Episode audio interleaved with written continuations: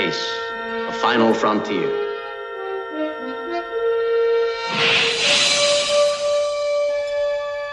These are the voyages of the starship Enterprise. Its five year mission to explore strange new worlds, to seek out new life and new civilizations, to boldly go where no man has gone before.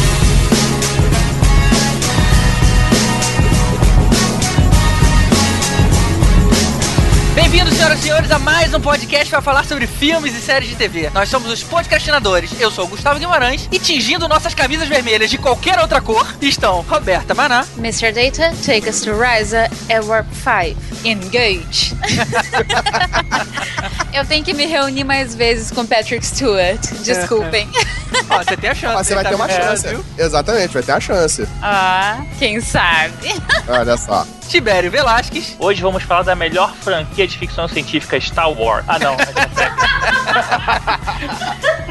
Droga, foi mal. Não é tão bom assim, não, mas tudo bem. Aquele que já é de casa mesmo, Carlos Voltor. Vida longa e próspera. E o convidado de hoje, Rodrigo Mesquita. Fala aí, pessoal. E só pra dizer que Flash Gordon é a ficção científica mais trash que eu já vi na minha vida. Aí, até que enfim. Até- mas só fala isso porque o Elvis não tá aqui, né?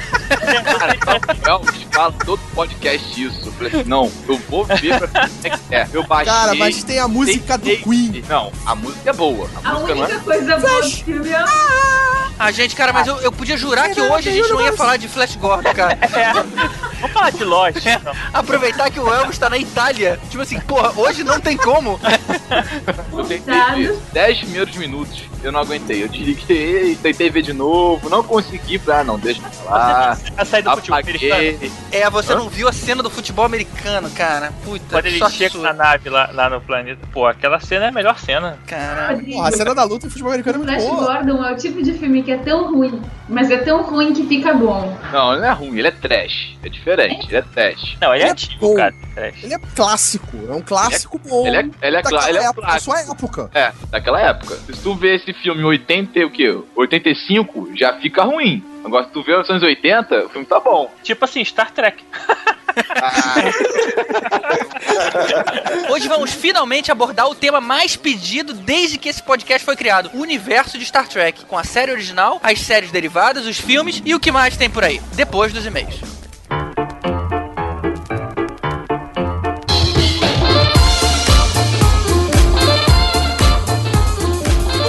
De e-mails hoje vai ser um pouco mais curta porque o episódio acabou ficando um pouco grande demais. Olha que a gente cortou bastante coisa, mas também não dá pra ficar superficial, né? Então eu escolhi o e-mail do Flávio Araújo, que é um pouco mais representativo. É, ele fala o seguinte.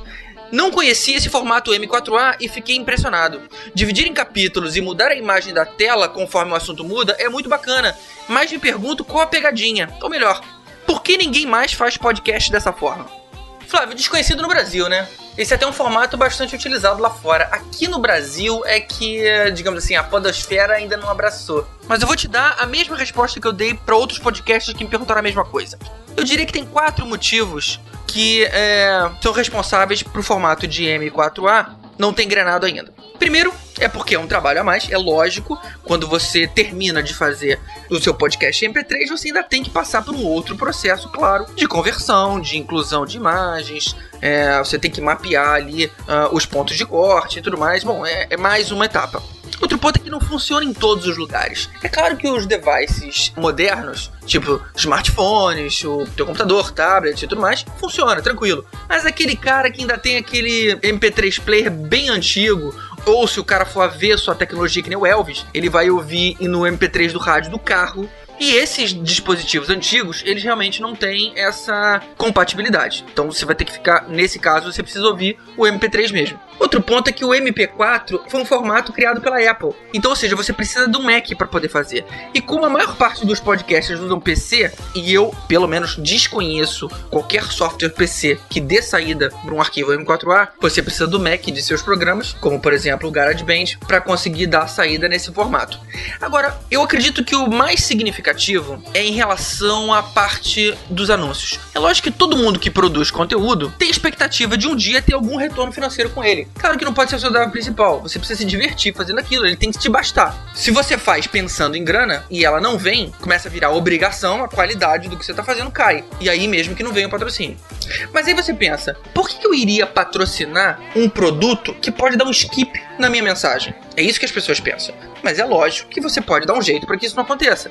O dia que a gente receber uma mensagem patrocinada, por exemplo, eu vou juntar a mensagem patrocinada com o primeiro grande bloco de conteúdo. Ou seja, se você der um skip para poder pular, você vai perder, sei lá, os primeiros 20 minutos, que são, eu diria, os 20 minutos mais importantes. É o que diz sobre o que, que vai ser o programa, é o que dá aquela introdução necessária pro assunto se desenvolver. E convenhamos, né? Se o cara, pra pular uma mensagem, ele abre mão de tanto conteúdo assim, é porque realmente ele não tava afim do tema. Então é mais fácil logo dar um skip em tudo e passar pro próximo programa. Ou seja, dá pra fazer. É um formato bacana, não limita o ouvinte se você oferecer as duas formas e todo mundo só tem a ganhar. Se alguém precisar de alguma ajuda, só mandar um e-mail aqui que eu ajudo no que puder. Então vamos logo pro tema principal. Star Trek. Star Trek não, que eu sou old school. Jornada nas Estrelas.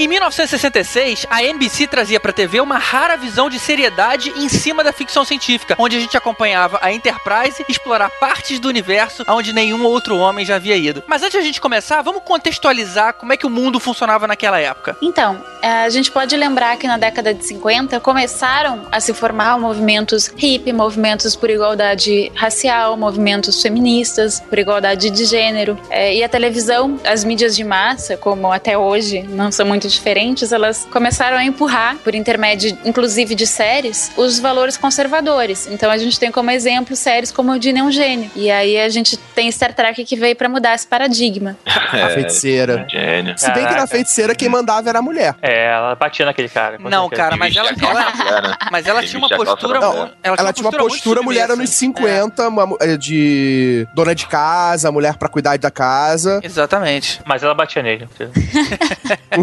É que as mulheres elas tinham saído durante a guerra, elas tinham saído para trabalhar. E aí era muito difícil as mulheres quererem retornar ao lar para serem donas de casa. Elas tinham que ser convencidas a quererem voltar para casa, né? Então a mulher ser a rainha do lar e tudo mais tinha que ser um valor passado novamente, né, para as mulheres. E em paralelo com isso, a gente tinha a situação toda a questão da competição da exploração é, espacial, onde você tinha a Rússia tentando mandar um cara pro espaço o mais rápido possível, os Estados Unidos tentando competir, e agora os caras foram primeiro, agora é eu que vou mandar um cara pra Lua. Tava todo esse clima aí meio, meio Guerra Fria, mas quem é que conseguia conquistar o espaço primeiro? Sim, e também no começo da década de 60 que Isaac Asimov, os seus livros começaram a ser difundidos nos Estados Unidos, o pessoal começou a ler outras coisas de robôs e tudo mais, que não tinha nada a ver com o que já tinha contextualizado na época, como por exemplo, achar que robô era sempre Frankenstein e tudo mais. Nessa época mesmo começou a lançar seus livros. A, a Fundação, então, foi o mais famoso, que até hoje vende, é conhecido como a trilogia do Senhor dos Anéis da ficção científica. Ou seja, é- era tudo muito ligado pro lado do vilão, né? O que, o que veio do espaço era uma coisa ruim, uma coisa má, era isso, né? Não, Isso, não tanto do Asimov, mas antigamente, antes dessa época, era isso. O Isso. espaço era um lugar inexplorado e perigoso, né? O que vinha do espaço era o perigo, era a Guerra dos Mundos, era a invasão marciana, eram os monstros do espaço, né? Foi, foi um período em que, tipo, Área 51, foi o período que tudo isso se criou, né? Essa mitologia do espaço ser um lugar de perigo pra humanidade. Até Fala. porque a ficção científica ela sempre foi utilizada para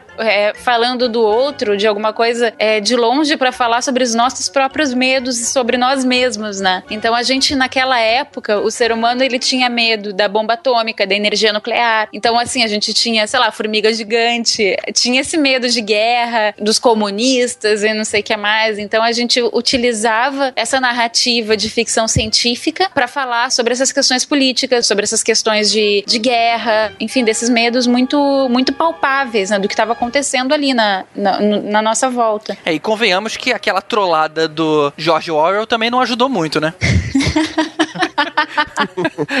Aquilo foi muito bom.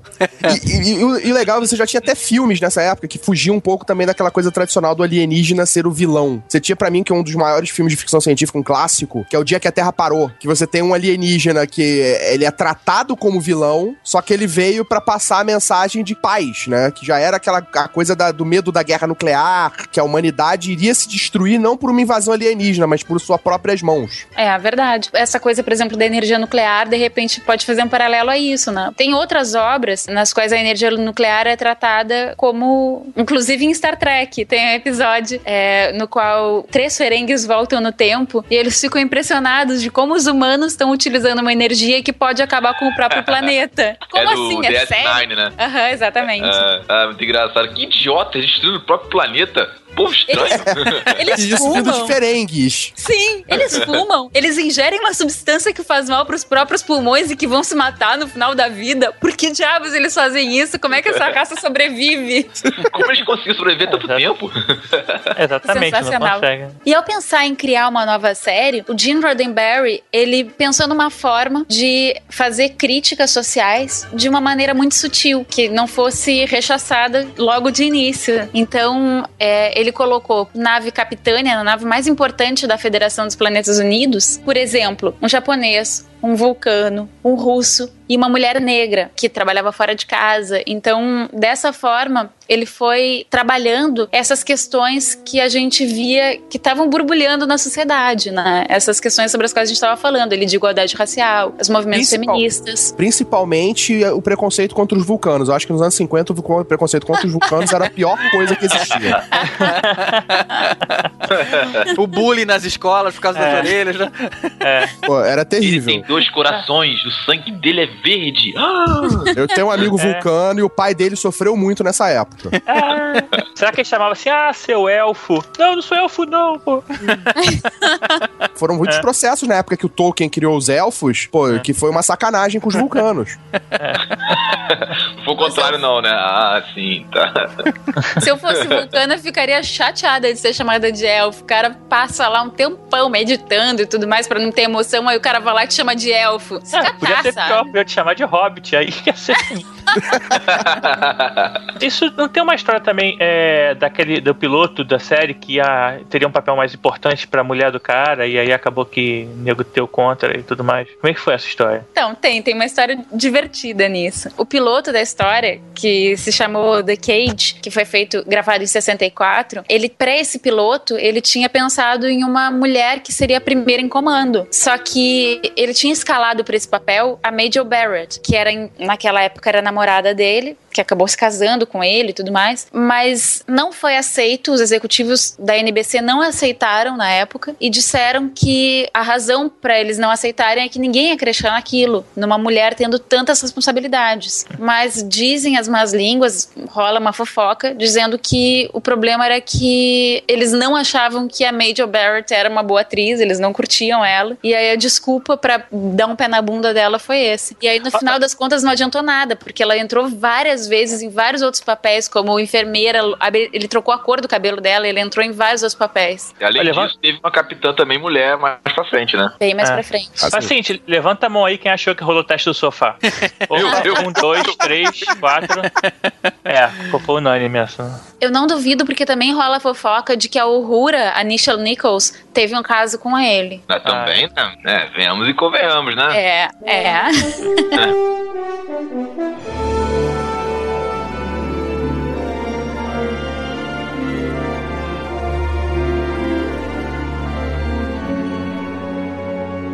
Uma coisa que foi muito diferencial nessa série, né, na época, ela tratava de assuntos que não eram muito explorados, que eram tabu até na sociedade. Você ter não só uma mulher na ponte de comando, mas era uma mulher negra na ponte de comando. Imagina você no, no final dos anos 50, no auge da Guerra Fria, né, a briga com os russos, você ter o a próxima crise de Cuba, com tudo mais, você colocar, tipo, numa, numa ponte de comando de uma nave, a princípio, da Federação, que tinha uma nomenclatura americana, um russo, um japonês, É. né? Não, você ter. Tem, nessa época teve a, a guerra racial também, né? Botar uma negra na ponte de comando, comandando uma parte meio que crucial. Não, sim, sim. nave. Então, ela não só era uma mulher, como ela era uma mulher negra, né? Você teve o primeiro beijo interracial da história da televisão americana acontecendo nessa série, acontecendo no, no Jornada. E a federação não tinha moeda, porque os humanos perceberam a inutilidade das trocas financeiras. Exatamente, você tinha uma série de televisão americana que enaltecia o socialismo, que mal ou bem, o sistema que funcionava na série era praticamente um sistema socialista, que era um sistema Não. em que o dinheiro não existia, era tudo centralizado, você tinha tudo dado a você por um, a princípio por um governo da- central, né? Você tinha lá um governo central que basicamente você tinha a liberdade de fazer o que você quisesse, de ser quem você quisesse, de ser um artista, de ser isso porque você não tinha problemas com comida, você não tinha problemas com moradia, você não tinha problemas porque você tinha tudo isso dado a você. Mas vou te Você falar, cara, uma coisa é você ter alimentação e moradia garantida dentro de uma nave. É Isso é é de se esperar que aconteça. Agora, fora da nave também era assim? O mundo é Sim, entra- entrava o mundo, a. Terra era assim. Pô, A Você sabe Terra onde era era o, assim. o órgão central da federação? Em Ah. Paris. Era em Paris, pô.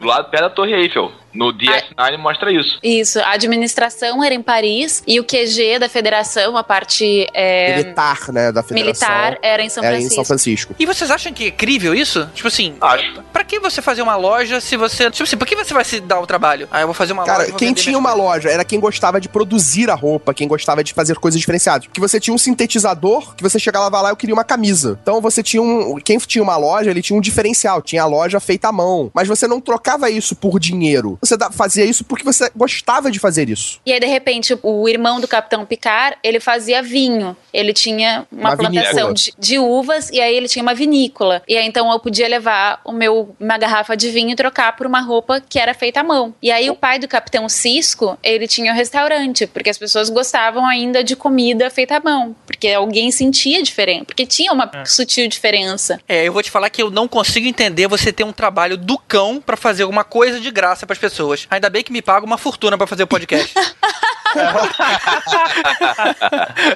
Porra, tem, tá precisando repassar esse dinheiro aí, gente. Tá? Porra, eu tô Peraí, aqui gra... quanto faz Falando de graça, peraí, peraí, peraí. Cadê, cadê esse dinheiro?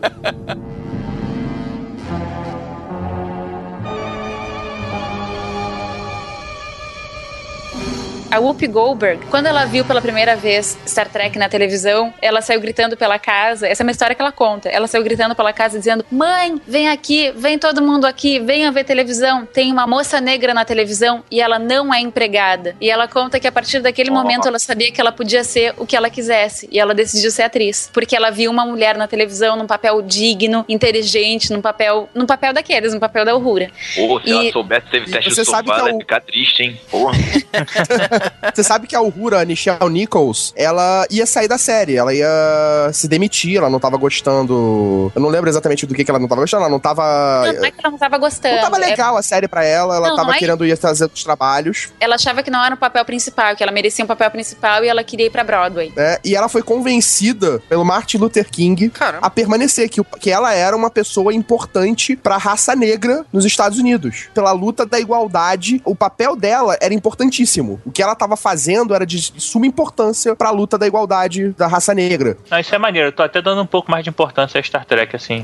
Uma vez ela foi pra uma convenção tracker em Londres e aí ela tava na fila de, de autógrafos, tinha um cara com toda a pinta de skinhead, 18, 19 anos. E aí, quando chegou a vez do cara, tinha Peraí, um mas isso segurança... é mais recente, então, né? Ah, mais ou menos. As convenções trackers, elas começaram em, em 72. Então, eu achei que fosse um movimento de resgate da série. Não, A ela- série ela fez grande sucesso. Na verdade, quando ela passou a primeira vez na TV, ela não teve uma- um grande impacto. Exato. Ela, foi, ela tinha uma visibilidade, mas não era, ela não tinha uma grande audiência. Ela teve três Ela temporadas. começou a. É, teve Isso. três temporadas. Ela começou a ter uma grande audiência e a fazer sucesso nas reprises. Mas isso nas reprises desde a época. Nos anos 70, ela já tava fazendo, voltando a ter sucesso, ela já tinha esse grande sucesso nas reprises. Ah, então ela nunca saiu do ar. anos set- Ela ah, terminaram de fazer e ficou repetindo que nem Chaves. Sim, sim. Adorei. Mas assim, mesmo na época, da, na, na primeira Não, Chaves na é bem primeira- melhor, né, cara?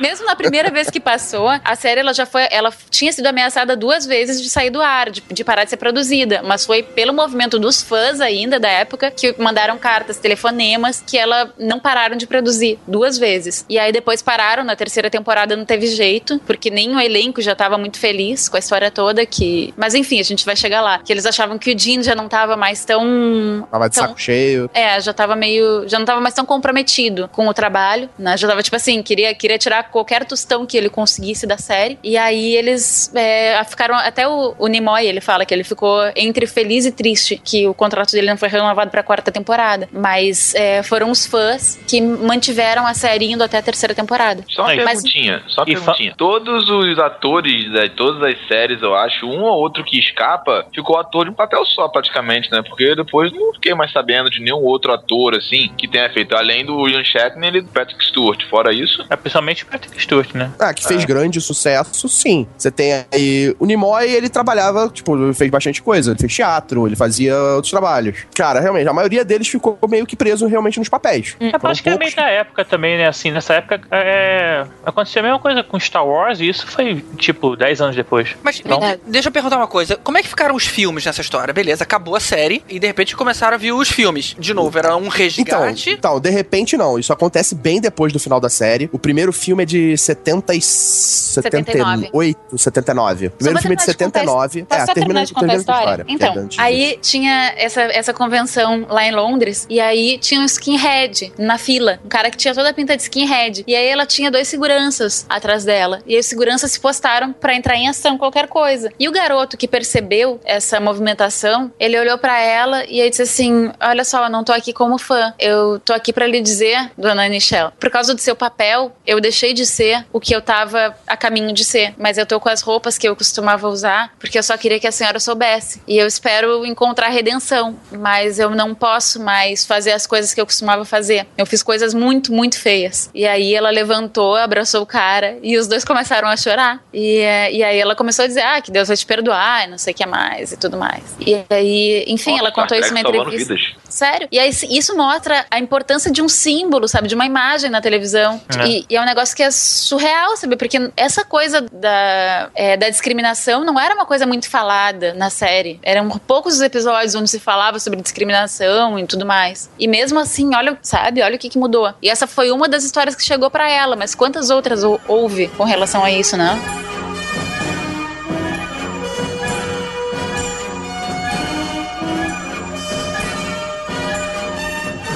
Eu ouvi um boato na internet, que não sei se é verdade.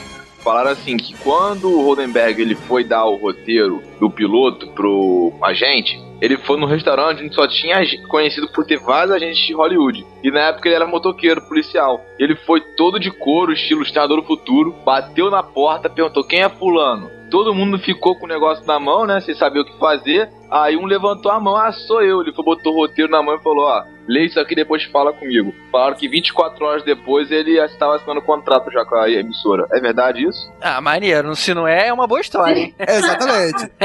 não, não sei se é verdade ou não, mas pode ser, pode ser, fica legal. Mas- Ainda É. bem que na hora que o cara entrou de policial, o nego não meteu um Blue Oyster. Ia estragar o clima todo. Eu não, não queria ser eu pra estragar, pra estragar a história toda, porque tá muito boa essa história. Mas assim, eu acho que nessa época que o Roddenberry ele foi piloto da Segunda Guerra, né? Ele participou de várias missões.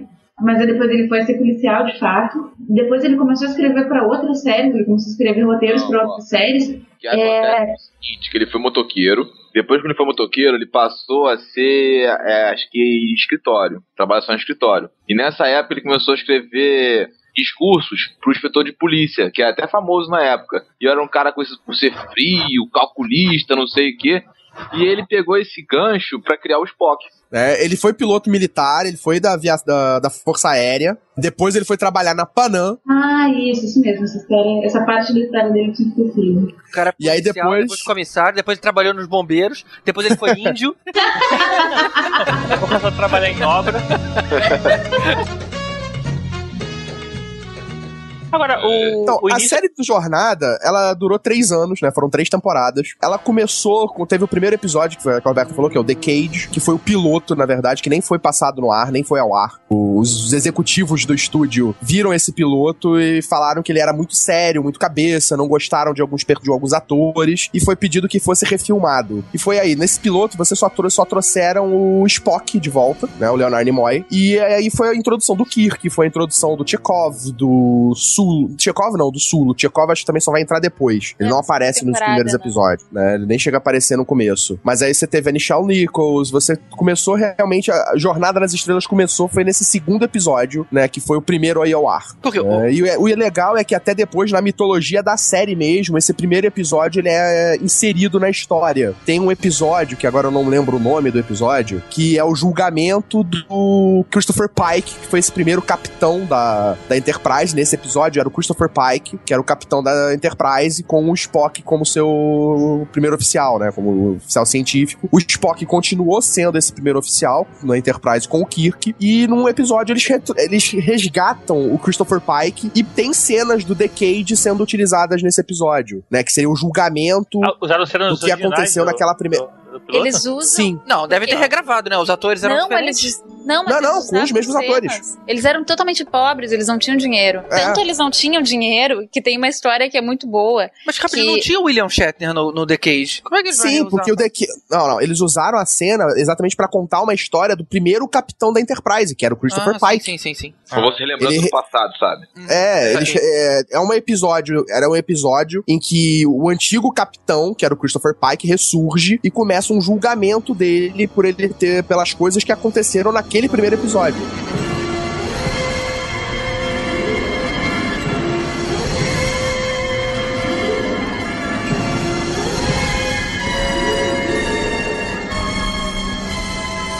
Aproveitando então, qual é o papel da federação especificamente? Ela quem gerencia, olha, agora a gente vai explorar o setor tal do espaço, vai a nave tal com a tripulação tal. Essa é basicamente a, a, a função. da Então, federação? na verdade, quando a federação ela, é- ela se inicia, eu gosto de pensar que a federação se iniciou na terceira temporada de, de Enterprise. Sim. é, que é quando você tem o porquê que os humanos são os líderes da federação, por que que a sede da federação é em São Francisco. Você tinha que, por exemplo, os vulcanos, eles eram, eles viviam, era um povo que ainda vivia com conflitos com os andorianos, você tinha o- a grande ameaça Klingon no sistema, que tipo não era uma coisa muito contida, né? Os Klingons meio que eram os bullies que ninguém conseguia controlar da, da região.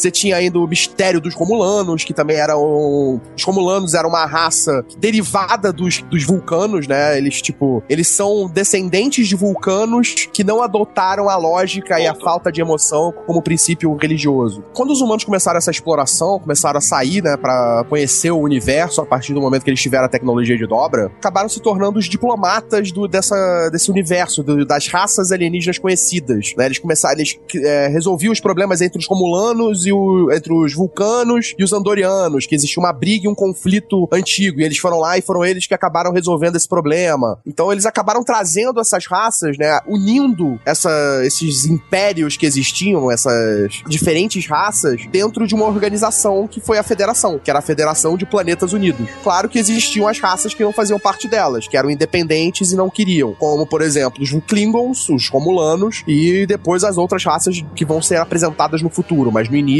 essas duas eram, a- eram os inimigos da Federação. Eles eram inimigos mesmo, não só não queriam participar, não. Eles se entendiam como inimigos mesmo. É, porque eles, Eles eram passam- impérios expansionistas. E eles passam a Uhum. série inteira sendo inimigos e aí depois é, se aliam por um breve tempo pra atingir algum objetivo e aí depois são inimigos de novo e assim por diante. É, isso já Tá bom, evoluindo velho. não só na série clássica, mas aí também na série clássica, na nova geração, no- nessa, nesse, nesse no, No universo decorrer de do Star universo de Star Trek. Tem uma, o- uma dúvida, uma dúvida só que você falou. É, os humanos, a dobra foi descoberta pelos humanos sozinhos ou teve ajuda Não, não, todas as raças, tipo, é, o que que acontece? As raças, pra desenvolver a tecnologia, pra ter a viagem espacial, eles descobriam a, a velocidade de dobra, que era um tipo Uhum. de tecnologia que permitia eles viajarem no espaço Uhum. sem morrerem. Tá, Pra A chegar em pergunta- outros a- planetas. A pergunta do Tibério é a seguinte: é, para descobrir a tecnologia de dobra tem que ser sozinhos. Pela primeira diretriz, não pode haver interferência Não, de outras ó. raças no desenvolvimento das. Roberto, tá falando coisa errada, porque na federação ainda não existe, então não tem primeira diretriz. Tá, então, na- no caso na- na aí, inter- quem é os vulcanos? Os vulcanos, Ah, é eles pensavam o seguinte: se a raça conseguisse criar a dobra sozinha, um motor de dobra sozinha, então eles poderiam começar a ter relações com ela. Então É os vulcanos estavam lá, de boa, tranquilo, até que o Cochrane criou o motor de dobra, foi em dobra 1 ou 2, uma coisa assim, quase morreu, mas fez a dobra, Isso. voltou pra Terra, quando ele voltou, desceu a nave vulcana. E o que eu acho até engraçado é que no universo paralelo de Star Trek, onde todo mundo é mal, quando o vulcano desce, o Cochrane recebe de braços abertos, chama pra conversar, ele recebe ele com uma 12, atira e manda todo mundo invadir a nave. Mas no final das contas acaba sendo meio que uma primeira diretriz, né? Porque eles não, não se comunicam com outros antes dos caras conseguirem essa mesma tecnologia. Então, no final das contas, Ah, então a É, mas era uma coisa. sozinha, né? mas, é, mas era uma coisa, por exemplo, dos vulcanos, isso era exatamente tipo. Não porque, ah, olha só, nós agora podemos negociar e podemos tratar com. Não, não. Olha só, esses caras acabaram de desenvolver uma tecnologia que pode fazer eles chegarem no nosso planeta. Então vamos lá conversar com eles pra ver qual é. Antes da merda. É, pra ver Ah, qual é a da então, parada. né, antes Uhum. da parada ficar ruim. Já na federação era diferente. Quando a federação é constituída e é criada a primeira diretriz, que a Roberta tava falando, aí era proibido não só você interferir na criação do dispositivo de dobra, era, era proibido você interferir de qualquer maneira no desenvolvimento de uma outra raça inferior, que tivesse uma tecnologia é, inferior não, olha. inferior em olha. tecnologia. Mas sim, não, inferior no sentido de tecnologia. Eles eram inferiores no sentido de tecnologia. Na verdade, você não podia interferir em nada, né? Na evolução daquela. Exatamente. Você tem vários episódios que exatamente tratam disso e que basicamente isso tudo é sempre ignorado. Mas por um bem maior. Sempre tem É. alguma explicação. Não, não, sempre tem um Não, porquê. sempre tem, sempre Mas tem. é aquilo, Cara, sempre tem um porquê pra você deturpar todas as regras.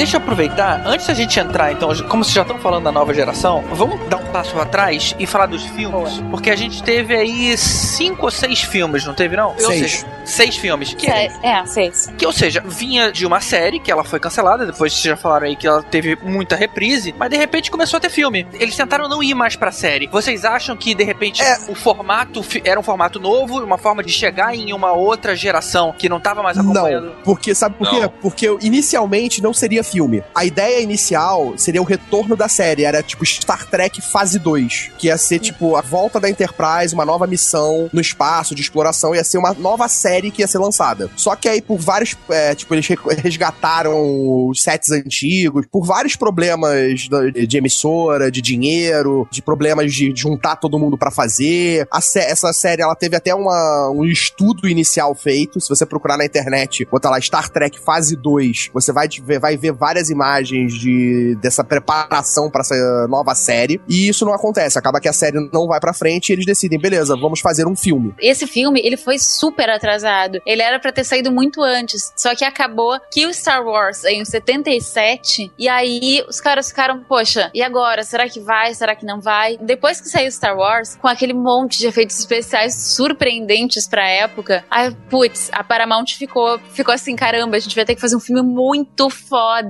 E eles já tinham gasto um caminhão de dinheiro. Tipo assim, várias dezenas de milhões de dólares na tentativa de fazer, sabe? Tipo assim, com cenário, não sei o que mais. E eles pensaram, caramba, agora vai ter que sair e vai ter que sair muito bom. E aí eles tiveram que gastar outro caminhão de dinheiro pra completar o filme, que saiu em 79. E vocês acham Exato. que ficou muito bom? Então, esse primeiro filme, ele é um filme de ficção científica foda. Ele é um filme, tipo, ele não é um filme de aventura, ele é de. É, tipo, você. Eu acho uma coisa muito errada essa comparação que é feita. Até hoje existe essa rixa entre Guerra nas Estrelas e Jornada nas Estrelas. Pra mim são duas coisas completamente diferentes. Você gostar de um não interfere em você gostar do outro. Né? Eu sou fã fanático dos dois Claro. e sem o menor Até mundo problema. sabe que Star Wars é bem melhor, não tem discussão. Cara, Primeiro, primeira coisa, Star Wars não é ficção científica. Tá bom, bom, é, É fantasia com ficção científica, na minha opinião. Acho É. que nem, nem Fantasia, ficção científica, vamos lá, é vamos lá. fantasia. Não é ficção científica. Star Trek é fi- ficção científica pura. E esse primeiro filme, ele é sensacional nesse ponto. Né? Tudo bem que ele teve vários problemas, ele é um filme muito mais lento, ele é, ele é um filme muito mais a cara do Kubrick do que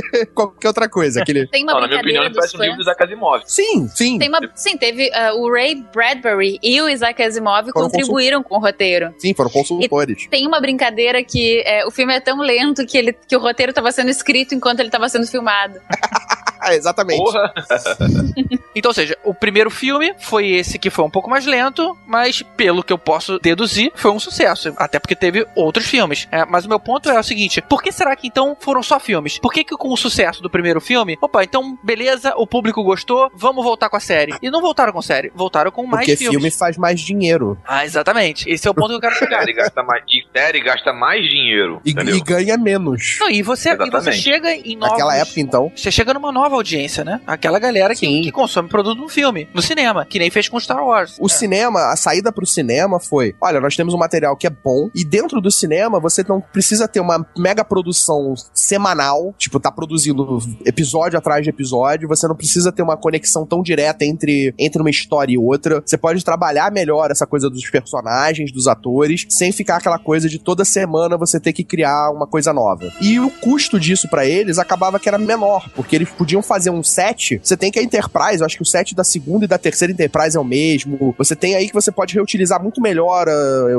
o material e por um tempo muito maior, um espaço de tempo maior. E eles né? podiam até ter romulanos de orelhas. Olha que legal. E Klingons com os testas protuberantes. Que isso era um detalhe da série, né? A série, ela, tipo, ela foi baixíssimo custo. Os alienígenas que apareciam na série, os poucos que eram é, diferenciados, eram um custo muito alto na série, na série clássica. Pô, Tanto que pintar os- o cara era custo alto. Não, você tinha os alienígenas que apareciam em um episódio ou dois, eram alienígenas sinistros. é Tipo, verdade. O, o os Gorn só aparecem em um episódio. É os Gorn, isso, os Gorn. É, você É, tem que, por eram exemplo, os. Klingons. É, era caro. Você tem que os Klingons que apareciam mais com, com- constantemente na série, eles eram simplesmente mais bronzeados. Hum, É. E mais cabeludos, mas É. não, tinham, não tinha uma testa toda enrugada, não sei o que mais. Eles até Os tinham- romulanos, eles aparecem, eles aparecem com capacete pra não ter que colocar a orelha, porque só conseguir as orelhas do Spock já foi um parto. Você sabe conseguir um monte de orelha. Você sabe como é que foi tinham criado o, tele- o orelhas, teleporte, né? O teletransporte. Eles inventaram, eles criaram a ideia do teletransporte pra diminuir o custo de ter que fazer uma shuttle aterrizando em todo episódio. Ah, olha só, É. interessante. Aí eles pensaram, vamos Fizeram fazer uma um tecnologia maneira teletransporte. com isso. Exatamente. Fizeram uma tecnologia maneira com isso, né?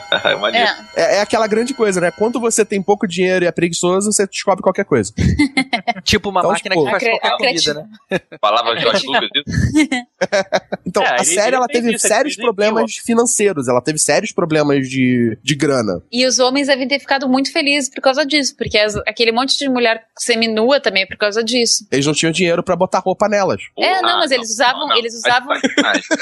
Eles usavam não, tecidos pô. baratos. Tá de sacanagem, né? Isso é pra aumentar a audiência, né, pô? Não é pra, ah, não, É. tô sem grana. Bom, pô, compra um paninho na esquina ali, pô. Não é possível. Cara, não, não. Você tem, Mas que- é é, que nem o nosso Tá carnaval. É que nem o nosso carnaval. As mulheres estão quase nuas no carnaval, porque o custo do carnaval hoje em dia tá muito caro. Ah, Aquelas é claro. Claro. Aí não A dá pra botar bota um tanta biquininho, roupa. uma pena gigantesca que custa o preço do biquíni inteiro, né? É, pô, tá Não, mas é sério isso. Eu, já, eu tava lendo outro dia que, que eles compravam tecidos não muito caros e uma das, das desculpas, pelo menos, pra pra usar roupas menores, era essa desculpa, enfim. Cara, eu sei que o pessoal da produção de Star Trek, os caras espertos, mas o teste de sofá, roupa pequena. Meu, deve, Ah, você tinha lá as garotas de Orion. deve ser festa baco direto lá, mano. Eu tô imaginando o seguinte assim, não, você viu Star Trek, vejo. Ah, mas é coisa de nerd. Não, mas tem mulher gostosa também. Ah, tem. Aí o cara ia lá ficar vendo. Ih, é, tem. Ah, ah, aí aumentava uma audiência, né? E aí que nasceu a fama do William Shatner, que ele pegou todas as mulheres da série. Sério? porque ele,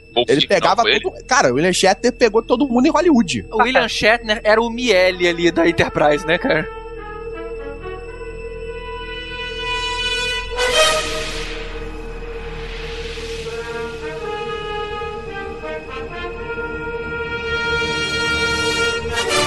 Então, e o segundo filme foi aquele que é um- considerado por muitas pessoas o melhor filme, que é o Ira de Khan, que foi dirigido pelo Nicholas Meyer, que muitas pessoas também consideram um dos grandes responsáveis, né, pelo sucesso do filme. E, e E- o mais legal desse filme é que eles queriam trazer um vilão. Eles queriam apresentar um grande vilão nesse filme. E eles não sabiam o que fazer. Aí eles foram buscar na série pra ver se na série eles achavam alguém. Aí eles encontraram Ricardo Montalban e seu peito musculoso bronzeado. E sua cara de Manowar. Nossa senhora. Que o Ricardo. Eu vejo aquele filme, eu escuto Manowar tocando Woman Be My Slave. Eu escuto Woman Be My Slave. Ou Wheels of Fire. Cara, agora eu vou ser sincero, assim, a ideia do filme eu achei muito legal, tal, de ele falar que a federação, que não deve interferir em nada, acabou interferindo na rotação do planeta, por isso que ele ficou, ficou uma merda e tudo mais. Mas, cara, na moral, maluco, é melhor filme de Star Trek, porque aí. é muito sinistro. Eu não acho cara. filme. Cara, ele é um filme muito bom. É um dos melhores filmes. Eu, ainda gosto mais do Undiscovery Country, que é o sexto filme. A história Acho- é legal, mas a- as atuações desse filme, sei lá, cara, tem umas paradas muito. Cara, elas são muito estranhas, cara. boas. Elas são overacting pra caramba. É, por aí. né? Mas é, isso é maneiro. Mas isso é que é maneiro. Isso é muito maneiro, esse overacting. Overacting, boa, vou até escrever aqui. Porra, você tem, tipo, é um overacting tanto do. É, é, tipo, é uma batalha de overacting. é tipo, é, o- é o Shatner batalhando contra o Montalban. E é o filme, é o Kirk contra o Khan. Então, tipo, Cara, é foda Cara, eu isso. vou ter que reassistir o filme sob essa perspectiva, vendo, vendo com essa perspectiva agora. Vai ser muito divertido. Eu peguei mais mulheres! Mas eu sou um vocalista do Manowar.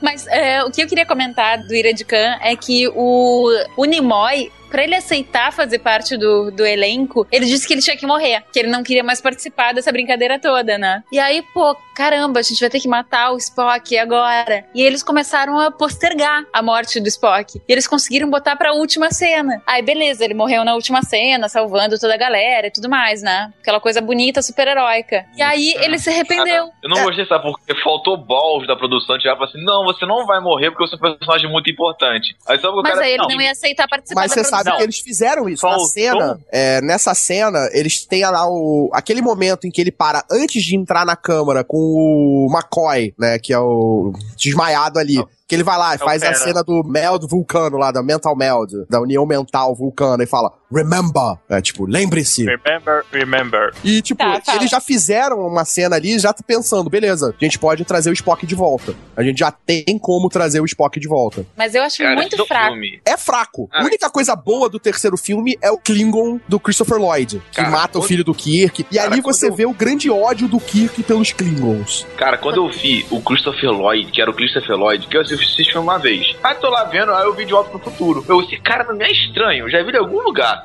Aí daqui a pouco, quando eu olho o filme, ah, não, não é sacanagem. Eu fui e voltei, não, é ele mesmo. E ficou bom. Cara, ele Esse ficou bom pra caramba, ele ficou muito bem como um Klingon. Acho que o Tibério ia falar alguma coisa. Não, eu ia falar que faltou balls é pra reviver. Agora tu não queria morrer, agora fica morto aí, ó, infeliz. Exatamente, eu concordo inteiramente Tá. com o Tibério. Essa história de falando, isso reviver. com a, tava falando isso com a Roberta do WhatsApp outro dia. Que, pô, o cara morreu, acabou, irmão. Tu não vai voltar mais. Não tem essa, não. Ah, É. vou. Não, tu não vai voltar, não, cara. Tu morreu. E, e foi antes da, aí, foi pô. antes da morte do super-homem isso ainda, inclusive. Tanto é assim É. que o Mayer, o, o, o diretor, ele não quis voltar a dirigir, que foi o responsável que a gente ia acabar de falar, que foi o responsável pelo sucesso do 2. Ele não quis voltar a dirigir o 3 em função disso, porque ele disse assim: caramba, a gente matou o personagem, essa história de ficar revivendo não é comigo. Então se virem pra fazer sozinhos. E ficou um alguém da filme DC, da Marvel, de repente, que eles têm demais essa fase de É. reviver, né? Agora eu não quero, não. E acabou que quem dirigiu foi o Leonard Nimoy. É, que também foi a condição dele pra voltar. Sério? É, Foi ele? sério. Ele que dirige o episódio, o filme 3. E aliás, foi a primeira vez que ele dirigiu. Isso foi uma merda o filme, então, né? Os caras botaram, tipo assim, alguns milhões de dólares na mão O de cara- um diretor. Ou seja, o cara falou que o cara nunca tinha feito nada antes, aí ele só voltava se, re- se ele voltasse à vida. Se fosse o diretor, porra, cara é, é muito chato, né, maluco? Na moral. Cara, mas é tipo, era a mesma coisa, você tirar. o- Ele era um dos principais, ele era o nome da parada. Era ele e o Shatner. Jo- Jornada nas Estrelas não existiria sem ele ou sem o Shatner. Tipo, era possível substituir qualquer outro personagem da tripulação. Se você tirasse o Shatner ou o Nimoy, cara, 90% da jornada acabava. É, e essa história do cara mudou de ideia, tem muito cara a ver com grana isso, né? E de repente ele percebeu, puta, eu tá fazendo uma grana aí com essas convenções e tudo mais, agora meu filão acabou. Cara, isso tudo, tipo, você vê na história dos dois. Aí tem aquela Eu Não Sou Spock, depois ele fez o livro Eu Sou Spock. É. tipo. Você tem aí que, tipo. ele foi altamente xingado na rua, né? As pessoas xingavam ele na rua, depois que ele fez aquele filme, eu não sou, o livro Eu Não Sou Spock. Os fãs encontravam ele na rua e xingavam, porque achavam que a série ter ido pro saco era culpa dele. Tipo, eles gostavam da parada, depois eles não gostavam porque, tipo, era- eles não queriam fazer convenção, porque, tipo, eles não queriam ficar presos ao personagem. Depois eles passaram a fazer as convenções. E aí chegou o momento até, por exemplo, o Shatner também era, brigava com isso, até que todos eles embraced, né? Tipo, eles aceitaram e passaram a viver felizes com isso e se dar bem na vida com isso. Em que momento que, assim, eles resolveram fazer a nova geração, então, junto com os filmes, assim, que eles têm um... Não, assim, voltando aos caras que estavam lá, negócio de convenção, se eu faço, acho que foi o seguinte: os caras chegaram, começou a vir carta de cobrança, cobrança, cobrança, não tem dinheiro pra pagar e. É, acho que vou fazer a convenção agora, né? Tô precisando, né? É, acho que foi mais ou menos isso. Acho que foi um negócio de, ah, não, porque eu sou, gosto do meu personagem. Se fosse isso, teria feito desde o começo. Eu também acho, é grana. Money Talks. É, o problema É. não é gostar do personagem, o problema é- era você ficar preso a um personagem. É ninguém te chamar pra fazer outra coisa porque você tá typecasting, né? Você só, Ah, só faz mesmo. papéis iguais sempre. Ah, É. isso porque É tipo- o Leonardo Nimoy é um excelente ator que pode fazer Shakespeare, né? É, é tipo o Nicolas Cage, assim, É, faz o mesmo exatamente. personagem. Quantas Eu, oportunidades eu o não entendo essa birra que as pessoas têm com o Nicolas Cage. tipo, o Nicolas Cage ele é um péssimo. Ele tem um péssimo agente, porque ele escolhe mal pra caralho o filme. Tipo, mas É ele tem filmes muito não, bons. Só tem um filme bom dele, que é O Senhor das Armas, que é um filme muito bom. Cara, ele já ganhou, tipo, Despedindo em Las Vegas, é um filme foda com ele. Cara, ele mas ganhou isso Oscar não é mérito. Ele faz todos os filmes. Uma hora ele acerta. É que às vezes o Caiu no colo faz- dele. É, o cara tropeçou, viu? Na rua, o nego entregou um papelzinho, comprou outro. Entregou um roteiro e falou, eu vou fazer.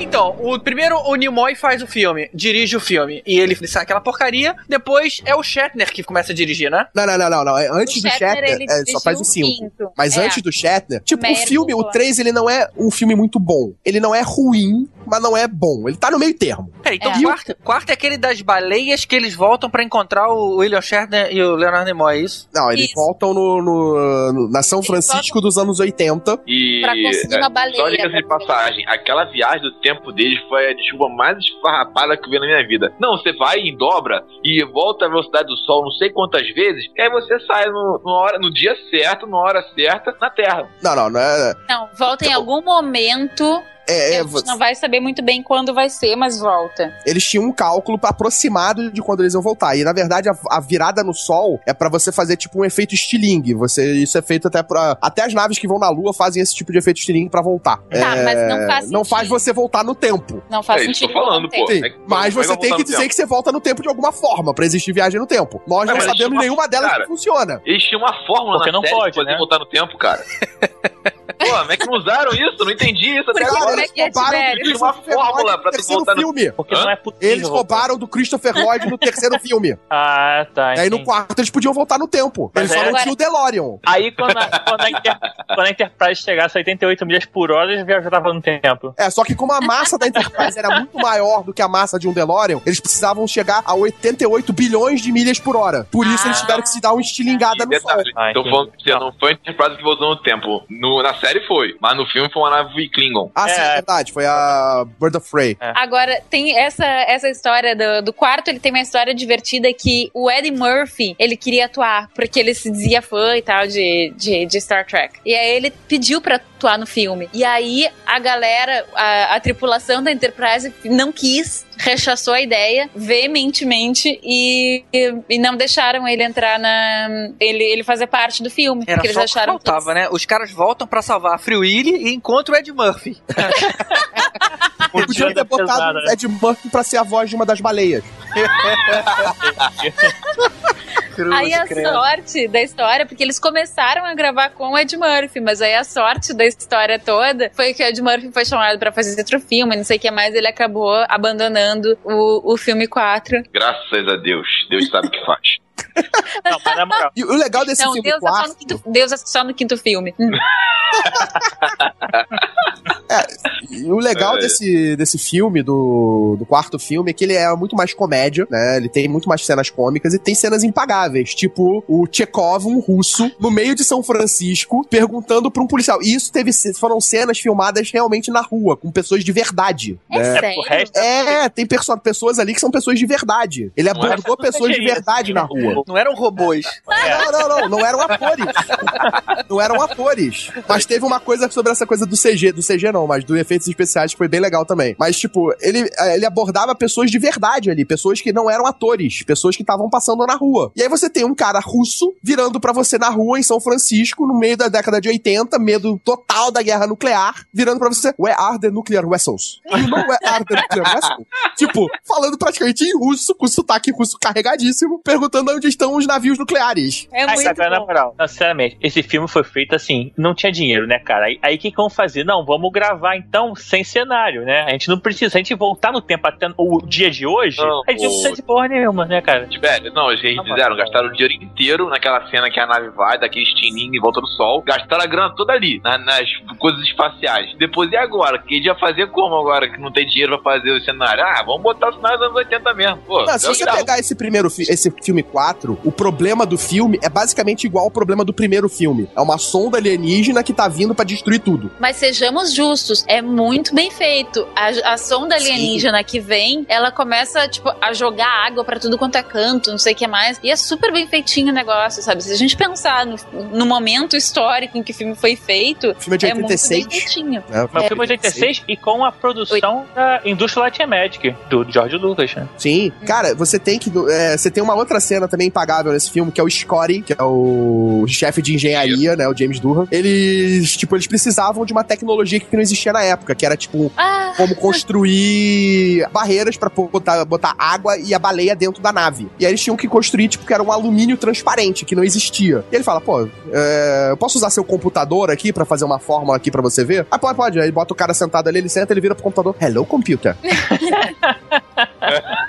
Aí, tipo, ele olha assim pro cara, não faz nada. Hello, computer. Aí o McCoy pega e bota, dá pra ele o mouse. Aí ele pega o mouse e usa como se fosse um microfone. Hello, computer.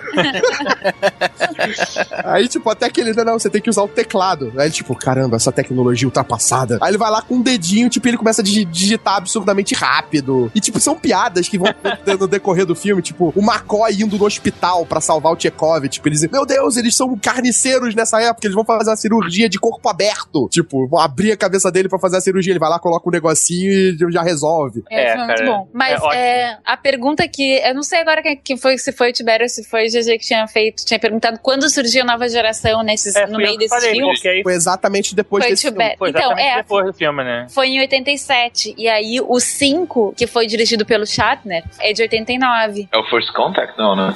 Não, não. Não, não, não. Não. O 5 é aquele que tem. O- a fronteira final, que é eles vão encontrar Deus. Isso. Que aí é. Mas aí tem um Ah, tom de que tem o comédia, tá? irmão, meio irmão do Spock. Isso, isso, isso. Nossa, que Isso. viagem também. Ah, mas tem, uma- tem um detalhe, só pra. Eu tinha falado do negócio dos efeitos especiais do 4, só pra terminar o 4. O, a o filme recebeu uma notificação da Sociedade Protetora dos Animais dos Estados Unidos, pelo modo Cara. como estavam sendo tratadas as baleias. Sério? Mas não. Por quê? Eles, eles mataram uma baleia? O que, que eles fizeram? Não, não, porque a parada ficou tão realista que eles acharam que eles estavam usando baleias de verdade. Caraca! Ah, Mas. Sério? parece mesmo. É muito bom mesmo. É, se você for. É, Aquilo, todas as baleias que estão no filme, tudo que mostra de baleia são animatronics. Porra, muito bem feito. Ó, Gastaram uma grana mesmo, hein? Foi, acho que a parte do espaço e a baleia, né? O resto do dinheiro não tinha, né? Tiveram que inventar outra Vamos filmar em São Francisco. Então aí depois tem esse 5, né? Que é esse de, de Deus aí, que eles vão à procura de Deus, não sei o que mais, que é o Shatner que dirige. E que é uma merda, é tipo o pior filme de todos. Nossa senhora, não. é, Eu, eu não vi esse. Como é que. Qual é o argumento? Ó, temos Você não perdeu Deus? nada. Não, Você mas- não perdeu nada, cara. Você tinha o irmão do Spock, eu acho que era o Cyborg. Acho que era Cyborg Assim, o nome dele. Mas, tipo assim, como é que você coloca eles? Eles chegaram no nosso lar? É isso? Não, eles vão pra, pra um ponto do uni- pro centro do universo. Pra um ponto, pra barreira onde o universo acabava, Que a acabaria. coisa já começa errada quando a gente come... quando a gente fala em centro do universo. Aí a gente já começa tudo errado. Porque É, tipo, quando o universo tem centro? Desde quando o universo tem centro? É, ele- Mas, Quando o. Shatner é diretor, cara. Você vai dar um, o, cara, o cara não sabe, o cara não sabe atuar e tu vai dar a direção de um filme pro cara. E o Sean Connery quase participou desse filme, né? Ele já não aceitou por causa da última cruzada, assim, sei lá. Acho Foi- que ele ia ser foi Deus. dele. É. Não, ele ia ser o irmão do Spock. Não, o Sean Connery falou assim: não, eu quero ser Deus. Aí ele, não, Deus não dá. Então, ah, então não quero. Então não quero. Eu O quero ser Timóteo falou assim: não, eu quero ser Deus, então eu não vou, eu quero morrer no filme. Se fosse ho- hoje em dia, seria o Anthony Hopkins, né? É. Cara, Deus E eles é chegariam, na verdade, em Asga. E teve uma coisa interessante do 5, é que ele, como o 4 foi super bem sucedido, o estúdio obrigou que, apesar de falar sobre um tema sério, que é religião, ele teria que ter um tom de comédia. Então deu uma bagunça tremenda, ninguém sabia direito o que, que era o filme, enfim, aí ficou isso, né? Aí ficou isso. E Cada. Aí pronto, vamos dar um tom de comédia no filme. Vamos botar um diretor que isso, né? A comédia começou pela escolha do diretor, né? É, É. E aí veio o melhor filme pra mim dessa, dessa tripulação, que eu acho que é um que culmina, que termina a, a história dessa tripulação bem pra caramba, que é o Undiscovery Country, que eu não sei o nome em português, que é Terra Desconhecida. Ah, não sei como é que é o nome em português também, É. mas é muito bom. Mas aí voltou o cara que fez o A Ilha de Kran, né? O mesmo Isso, diretor, né? o Nicholas Meyer. É. É, o Diego fala assim: não, vamos voltar para da série agora, vamos pegar um cara né, que já é premiado, um cara que fez um filme bom, que fez sucesso, aí vamos, vamos, vamos tratar o negócio direito como deveria ser tratado, né? Jornada nas com- Estrelas 6, A Terra Desconhecida, é isso aí mesmo, Terra Desconhecida. Que Isso. era E a história, começa com a lua de Cronos, que era a sede lá, o, o planeta principal dos Klingons explodindo, e os Klingons na merda, né? Ah, tipo, ah. o Império Klingon se fode grandemente, eles precisam da ajuda da Federação. E aí, qual é a nave que eles mandam pra escoltar o embaixador Klingon pra Terra? É a Enterprise. Oh, óbvio. Isso né? era um detalhe sempre, né? Tipo, a Enterprise era sempre a única nave disponível ou próxima da merda que tava acontecendo pra ela poder resolver. Ah, senão não ia virar filme, né, cara? Se Eu fosse sei. outra nave. Ou pelo menos a, a merda que a gente enxerga, né? A merda que a gente É. tá vendo ali. As outras merdas a gente não viu. É. E por que que não rolou um, tipo assim, ah, se fode aí, pros Klingons? Porque a Federação Que- é boa. Porque, porque a boa federação sim. tem interesse em fazer aliança com os Klingons. A federação é os Estados Unidos do lado do bem da força, mais ou menos. Eles querem ajudar todo mundo sem interesse, teoricamente, né? Porque, como a Roberta falou, eles queriam que os Klingons se juntassem à federação. Que no final não aconteceu em nenhum episódio de nenhuma série até hoje. É, eles se, se tornaram aliados. Sim. Eles não se tornam parte da Federação. Eles não são submissos à Federação, mas são aliados. Se em tornam várias aliados. oportunidades, eles se tornam aliados valiosos da Federação. O que, que acontece? Os Klingons, eles são, são uma raça muito belicosa, mas eles também são uma raça honrada. Com exceção de algumas famílias, tipo a família Duras, ou Duras, é, eles são honrados. Então, eles, em princípio, Os Se eles têm uma pagam suas dívida- dívidas, é isso? é, se eles têm uma dívida, em princípio, eles vão pagar aquela dívida. O problema é que eles também sempre cobram as suas dívidas. É, mas em princípio é um aliado que é, é melhor ter como aliado do que ter como inimigo. Sim. Essa é a moral da história. E os Klingons, tipo, nessa época ainda existia que os Klingons tinham tecnologia de, de cloak, que tornava as naves invisíveis, que era uma coisa que a Federação sempre quis. Então, tipo, era interessante pra Federação ir lá e ajudar os Klingons. E aliás, é, tem uma, uma história. Essa história da- do Cloak e dos Klingons, ela vem em função da aliança que os Klingons tiveram com os Romulanos, né? Que vem da falta de dinheiro da série clássica. Exatamente isso que eu queria contar. que é uma história que, pra mim, para mim, uma das coisas mais melhores, um dos melhores outcomes da falta de dinheiro foi isso. Foi essa aliança dos, dos Romulanos e dos Klingons. Porque deu E- muitos plots excepcionais. Isso e o teletransporte. O que É. que aconteceu? Pois então, o que que aconteceu aí? Eles, a produção já tinha feito uma nave, uma nave Klingon. Que era a e aí ela não, isso. E aí ela não estava disposta a gastar mais dinheiro para fazer mais uma nave. E aí os Romulanos apareciam em um episódio logo ali adiante. Eles, caramba, o que, que vão fazer? Pronto. Eles fizeram uma aliança, dividiram a tecnologia, então era isso. E aí, dali adiante, eles sempre tiveram essa, essa questão de, de se aliarem, de se, bri- se brigarem depois, não sei o que mais. Então, a partir da falta de dinheiro. Olha a criatividade aí de novo, né? É, e aí rolou essa coisa da, da- do Cloak Klingon. Por que, que os Klingons tinham Cloak se eles não eram tão avançados? Eles, tipo, eles não eram uma- um povo científico, né, pra desenvolver tanta tecnologia. Então, eles pegaram, fizeram uma troca com os, com os Romulanos. Eles deram naves pros Romulanos, naves militares, e pegavam tecnologia romulana pra eles. Esse foi o primeiro acordo, que vem derivado exatamente desse episódio que a Roberta falou. Peraí, peraí então. Então querendo dizer então que o replicador foi feito porque não tinham dinheiro pra pagar um cozinheiro pra ficar na nave? Claro. Pô, como é que vai fazer uma plantação dentro da nave? Olha só. Não, tô brincando. Não, replicador Não, mas faz a Enterprise né? Bom, em Voyager tem plantação, né? É, eles tiveram que fazer. Enterprise também tem. Eles foram obrigados a fazer. Tem, pô, porque não tinha replicador na época, eles tinham um cozinheiro que tinha uma plantaçãozinha que ele pegava as frutas e tudo mais. E quando tinha carne, quando eles pousavam em um planeta, que eles encontravam vida semelhante da Terra, pesquisavam se valia a pena matar pra comer e tudo mais. É aquela coisa toda, né? É, É, nessa, Ah, época, Na época é que nessa época eles não eram tão avançados. assim Exatamente, eles ainda estavam desenvolvendo essas tecnologias, não tinham nem o Eles comunicador universal. É, nem na série clássica tinha o holodeck. O holodeck É, foi só na nova tem, geração.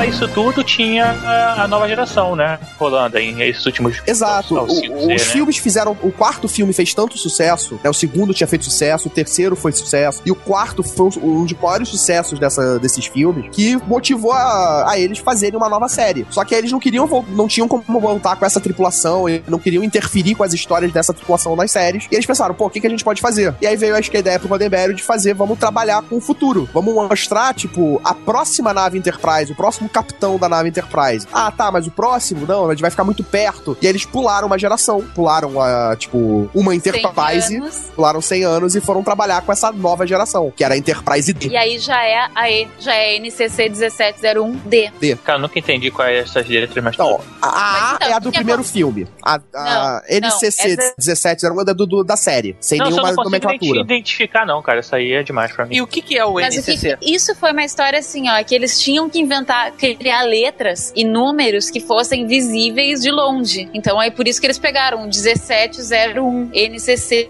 1701, porque daí seriam letras e números que seriam visíveis, É que na verdade seriam o facilmente NC, identificáveis. o NC era, uma era da nomenclatura de, um- de uns navios, se eu não me engano, americano. E aí, na verdade, pra não ficar igual, para não, tipo, você bota NC 1701, podia bater com algum submarino americano. Aí eles botaram mais um C pra poder é, diferenciar. E aí os números, sei lá por quê. O cara era um 71, mas aí pra não parecer um 71 botou um 0, não sei.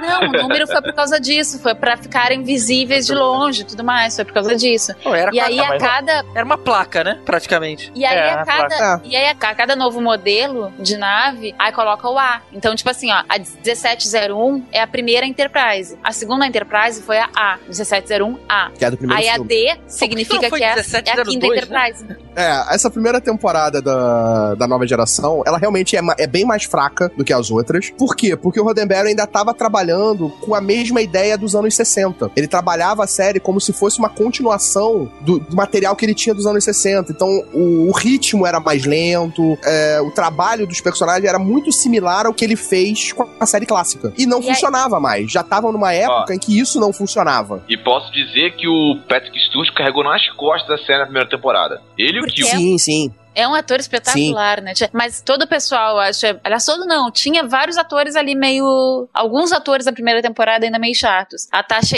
eu não gostava. Ah, eu gostava, ela era morre muito rápido. É, ela muito morre bonita. muito rápido. Muito. Eu acho que ela morre na primeira ou na segunda, né? Na primeira. Ela morre na. Acho que, se não me engano, ela Não, morre ela na da segunda, eu acho. Não, não, no- na primeira temporada. Ela não passa da primeira temporada. Eu acho que eles foram vendo a respeito de popularidade, o Wolf tava mais alto, ele, ah, mata ela e bota o Wolf no lugar. Resolvido o problema. Maravilhoso! É, né? Vem cá, a, a nova temporada, ela citava a série original de alguma forma? Tipo, alguém mencionava? Direto, Sim. direto. Não era um tabu, Tanto tá? é que o McCoy aparece no primeiro episódio da nova geração. É, o McCoy, velhinho, ele visita a- o lançamento da, da Enterprise. Ele tá na Enterprise no, no lançamento dela. O Spock aparece na quinta temporada. E assim, foi o melhor episódio até hoje de Star Trek Nova Geração pra mim é esse. Pra Por mim, os causa melhores- da conversa- por causa da conversa dele com o Data. Pra mim, aquela conversa ali Ah, foi, sim. Porra, Bom. fantástico. Então quanto tempo tem de uma geração pra outra? Tipo uns 30 anos? 100 Não, anos. 100, não, 100 100 anos. Pô, uns como, é que, 200 como é que o cara apareceu lá velhinho, 100 anos depois? A vida de um, de um vulcano é de 200, hum, 220 tá, anos, mais ou verdade, menos. A vida de um humano, cento e pouquinho. Os humanos viviam mais tempo. Pô, não tinha doença, não tinha fome, não tinha nada. O cara tem que ter mais tempo, né, pô? Eu? Não é possível, né? Pô. E também tem o pai do Spock, que também aparece na terceira ou quarta temporada. Mas pra mim, os melhores o- episódios são o final da terceira pra quarta temporada. Nossa. Ó, o melhor O episódio. Scott também aparece. Ó, o melhor episódio é do julgamento do Data. Ah, The Measure of a Man. Data é muito bom. Isso, isso aí foi, pra mim, isso aí mostrou que Patrick Stewart veio pra ficar com um capitão lendário. Pra Total. mim, ele, ele, pra mim, é o melhor de todos. Até, assim, eu respeito muito o Cisco, por causa que ele deu um soco no Kill, que eu tive vontade de dar um soco naquele cara. Desde o primeiro episódio do Nova Geração, ele deu um soco no Kill. Muito engraçado essa cena, que ele dá um soco aí. Você me socou? Picar nunca me socou. Ele, olha, eu não sou Picar. tipo, foda-se Picar. Mas é- essa é uma coisa que é legal, porque vários vilões muito legais são introduzidos, vilões e raças interessantes são introduzidas né, ao longo dessas sete temporadas. Porque a nova geração ela vai ao ar de 87 até 94 e ela ajuda a abrir caminho pra Deep Space Nine, pra minha queridíssima Deep Space Nine e pra Voyager, né? Então ela, ela nos, nos dá o Q, que pra mim ele fica meio ali na. Até dá pra chamar de vilão, mas enfim, ele é um vilão querido pra mim. Não vilão, é o julgador da humanidade. Ele vai definir se a É. humanidade morreu ou vai viver. Ele tá ali meio que pra isso. Cara, Só- pra mim o melhor episódio que existe de, de- da série clássica, pra mim até hoje, é o, a sonda que leva o Picard a viver uma vida, aquela sonda que mostrava o planeta. Como era viver. Ele, o planeta tinha sido destruído e eles é, armazenam uma vida de uma pessoa dentro de uma sonda. E essa sonda é mandada pro espaço e o Picard é atingido por essa sonda. E essa sonda faz ele viver uma vida inteira como se fosse um residente daquele planeta. Naquela cultura. Então ele aprende toda Aquela cultura dentro. Então ele vive, tipo, 100 anos é, experimentando os problemas deles, descobrindo por que, que eles morreram, que o sol estava sendo estava destruindo tudo. E ele aprende a tocar flauta, ele passa a ter uma vida, ele tem filhos, é, ele envelhece, morre, e quando ele morre, ele acorda de novo na Enterprise, como tipo, Ah, se nada tivesse passado. Passou quanto tempo? Ah, você ficou dormindo meia hora, uma hora, por aí. E o cara viveu 100 anos dormindo. Eu acho muito maneiro isso.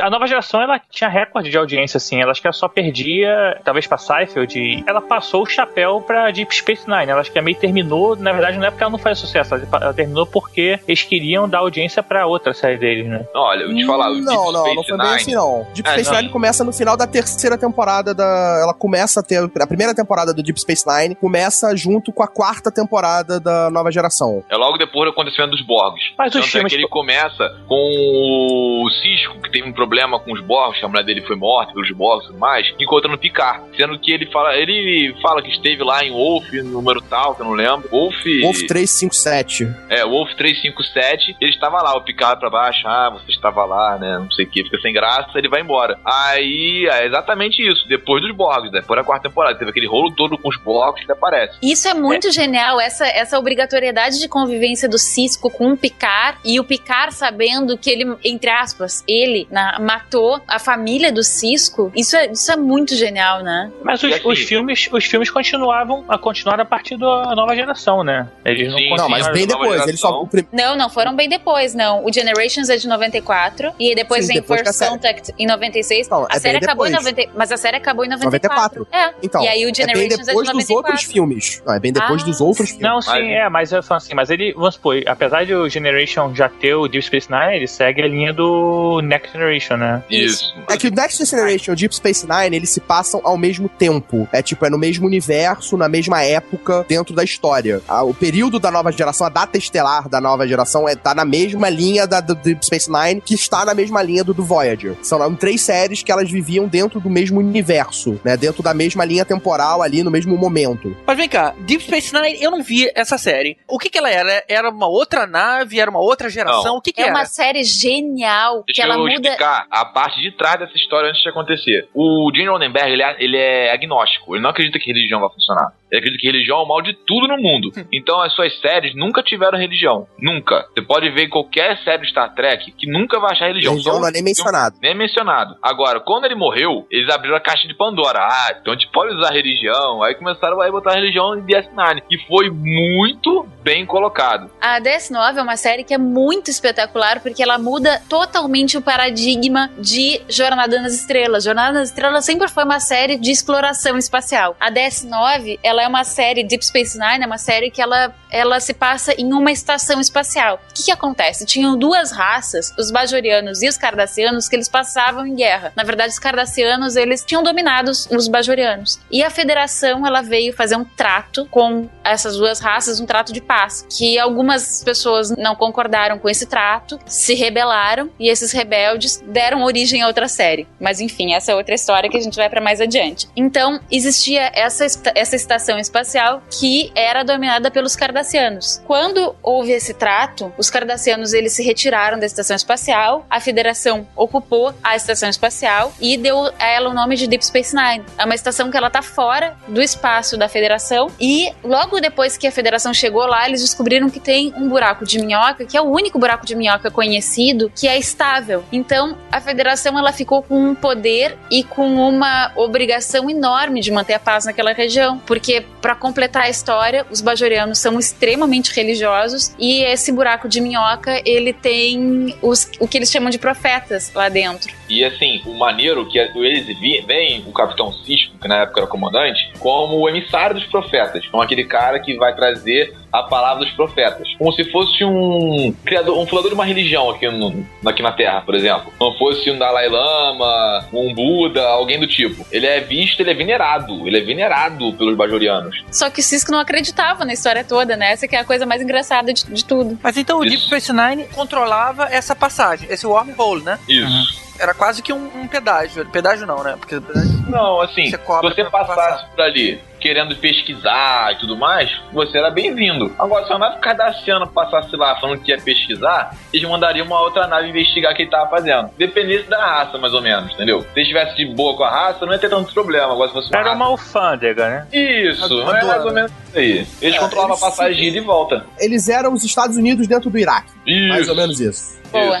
E, a- e daí nenhuma raça poderia, por exemplo, cobrar pedágio. Porque quem tivesse ali poderia, sabe, se, se outra raça, por exemplo, se os Klingons, que os Klingons estão sempre por ali tentando tomar conta do pedaço. Se os Klingons tomassem conta, eles poderiam, se eles quisessem, cobrar de lítio pra qualquer um que pudesse passar. Porque aquele wormhole, ele é um ponto de passagem que ele leva 70 mil anos-luz pro quadrante gama, que é o quadrante dos Dominions. O, o Dominion é tipo uma federação de várias outras raças que são. Só que do avesso. É uma raça que comanda todas as outras. É. É, só que só foi Só- surgir bem mais à frente. É um plot A- a própria muito grande que a gente DS9. não pode falar aqui, que é um spoiler, acho que gigante, monstruoso. Ah, É, a é. Deep Space Nine em si, ela, tipo, ela começou muito mal. Ela não foi uma série que, tipo, emplacou de primeira. Ela demorou pra começar a ganhar o carinho dos fãs. Que é exatamente pelo fato dela ser uma série completamente diferente de tudo que Jornada já tinha apresentado. De não ser uma nave, de não ser exploração. Dela ser aquela coisa, ela era muito mais parada, era muito mais política e diplomacia. né? Sim, Não o era uma carisma série de do- aventura. O carisma do Cisco, acho que é muito maneiro isso. O carisma do Cisco, ele resolvia tanta situação que acho que na primeira temporada, um episódio ou outro que teve que sair na mão ou lutar, fazer alguma coisa. Isso eu achei muito bem feito, porque acho que ele foi o capitão mais político que teve até hoje no Star Trek. E onde, é que, e onde é que entrava a religião nessa história que eu não entendi? É os Assim, bajorianos. Os Bajorianos. Os bajorianos têm uma religião que fundamenta-se nos profetas que existem dentro do buraco de minhoca, que tá lá já há milhões de anos, só que ninguém nunca encontrou. E agora que, Que na ele foi verdade. descoberto, entre aspas. É, é que na verdade são uma raça alienígena sinistra, que mora dentro do buraco de minhoca. Então, tem essa, essa crítica aqui da TV Guide, que é uma revista especializada americana, que eu acho que vale a pena eu ler. Quando um dia olharmos para trás, e assim o faremos, vislumbraremos a mais bem atuada, escrita, produzida aí, sobre qualquer possível ponto de vista, a melhor de todas as jornadas, sobre Deep Space Nine. Enfim, é isso, é essa crítica aí eu concordo. Eu tenho dificuldade em dizer que eu acho melhor do que a do Next Generation, mas eu acho as atuações, é, a profundidade que se dá aos personagens na Deep, na Deep Space Nine, eu acho espetacular essa série. Eu acho incrível. E foi uma série que ela cresceu com o tempo. Ela evoluiu muito, ela trouxe para ela personagens de nova geração, com o, o, chefe, Michael Dorn, o Worf, é. o Miles Ryan. Ela foi agregando personagens, ela foi agregando personagens que trouxeram muita coisa boa e de, de, outros, de outras séries. Da nova geração eles trouxeram. E ela cresceu não só em história, ela cresceu em tratar de assuntos de religião, política, sociais, que a gente vivia na época e ainda vive até hoje. Terrorismo. E terrorismo. É, o, o, quando o terrorismo passa a ser uma coisa é, boa, né? Quando, quando o terrorismo, na verdade, né? não é terrorismo. É quando se justifica o terrorismo. Isso, e ela isso tratou disso tudo de uma forma muito boa. Esse tipo de plot, por exemplo, quando, quando o terrorismo se justifica, a gente já tinha uma, algumas discussões desse tipo na nova geração, mas realmente, Sim. É, como tratado na, na Deep Space Nine, não tem. Ela conseguiu abordar muito mais esse lado humano da jornada nas estrelas. E, e vocês acham que foi um problema é, os plots serem tão, tão encadeados um no outro? Tipo assim, eu tenho não, que ter achei, assistido. Eu achei isso não, muito isso foi, isso foi muito bom, isso foi muito bom. Tanto que a série melhora quando ela passa a ter esse plot mais encadeado. Se você pegar a primeira temporada, você tem a primeira temporada e ainda tem muita coisa solta. Ainda tem é muito tipo, episódio eles fazer como se fosse nova geração na estação espacial. Só que não dá pra você É. fazer isso porque é muito parado lá. Exatamente, Então você que tem dar uma que- remodelada. Que foi o que acontece a partir dessa segunda temporada, eles começam a remodelar isso. Tanto que ela melhora consideravelmente na segunda temporada. E a Voyager, vocês acham que funcionou tão bem quanto a Deep Space Nine? A Porque Voyager elas foram meio concomitantes, né? A é, Voyager a Voyager fez exatamente isso, altos e baixos. E ela E aí- foi muito bem. Aí na segunda temporada desceu, veio os blogs. Pô, ficou muito bom. Rodrigo, não queres explicar um pouquinho, rapidamente, o que é a Voyager? A Voyager é o seguinte: Ó, a Voyager é a Seven of Nine. a Voyager é o seguinte, é a Captain Catherine Janeway, que ela estava viajando em missão pra interceptar uma nave dos. Maqui. dos Maquis. Maquis. Do dos Maquis, que eles são terroristas que estavam atacando os cardassianos. Tá, não são bem terroristas, faz a conexão. né? É, eles são É, ex-colonos de, de que não Então, que- aceitaram o trato da federação. É, eles moravam em planetas que tinham sido passados pra Cardássia através de um tratado. Só que eles não aceitaram isso e não queriam sair desses planetas. Então eles passam a viver lá sobre um domínio cardassiano, só que eles se rebelam contra esses cardassianos e eles passam a ser considerados esses terroristas. E eles são conhecidos como os Maquis. Então, aí eles estavam, ela estava em missão procurando uma nave dos Maquis que desapareceram aqui do sistema, que é uma nave que, segundo dizem, era importante e tudo mais. E quando ela chegou numa determinada posição naquela região espacial, uma nuvem de energia pegou eles e levou eles para outro lugar. Era, na a verdade, 75 mil anos-luz de casa. é, Atlante Delta. né? O, então, eles pegaram, então ela tava viajando com a Voyager, que é a nave dela, classe Intrepida, uma nave pequenininha, se compara com a Enterprise, uma nave minúscula, que estava viajando pra resolver é, interceptar uma nave Maquis, que tava no sistema, quando ela do nada pegou uma nuvem de energia e levada pra um quadrante Delta, que fica a 75 mil anos-luz do quadrante da Federação.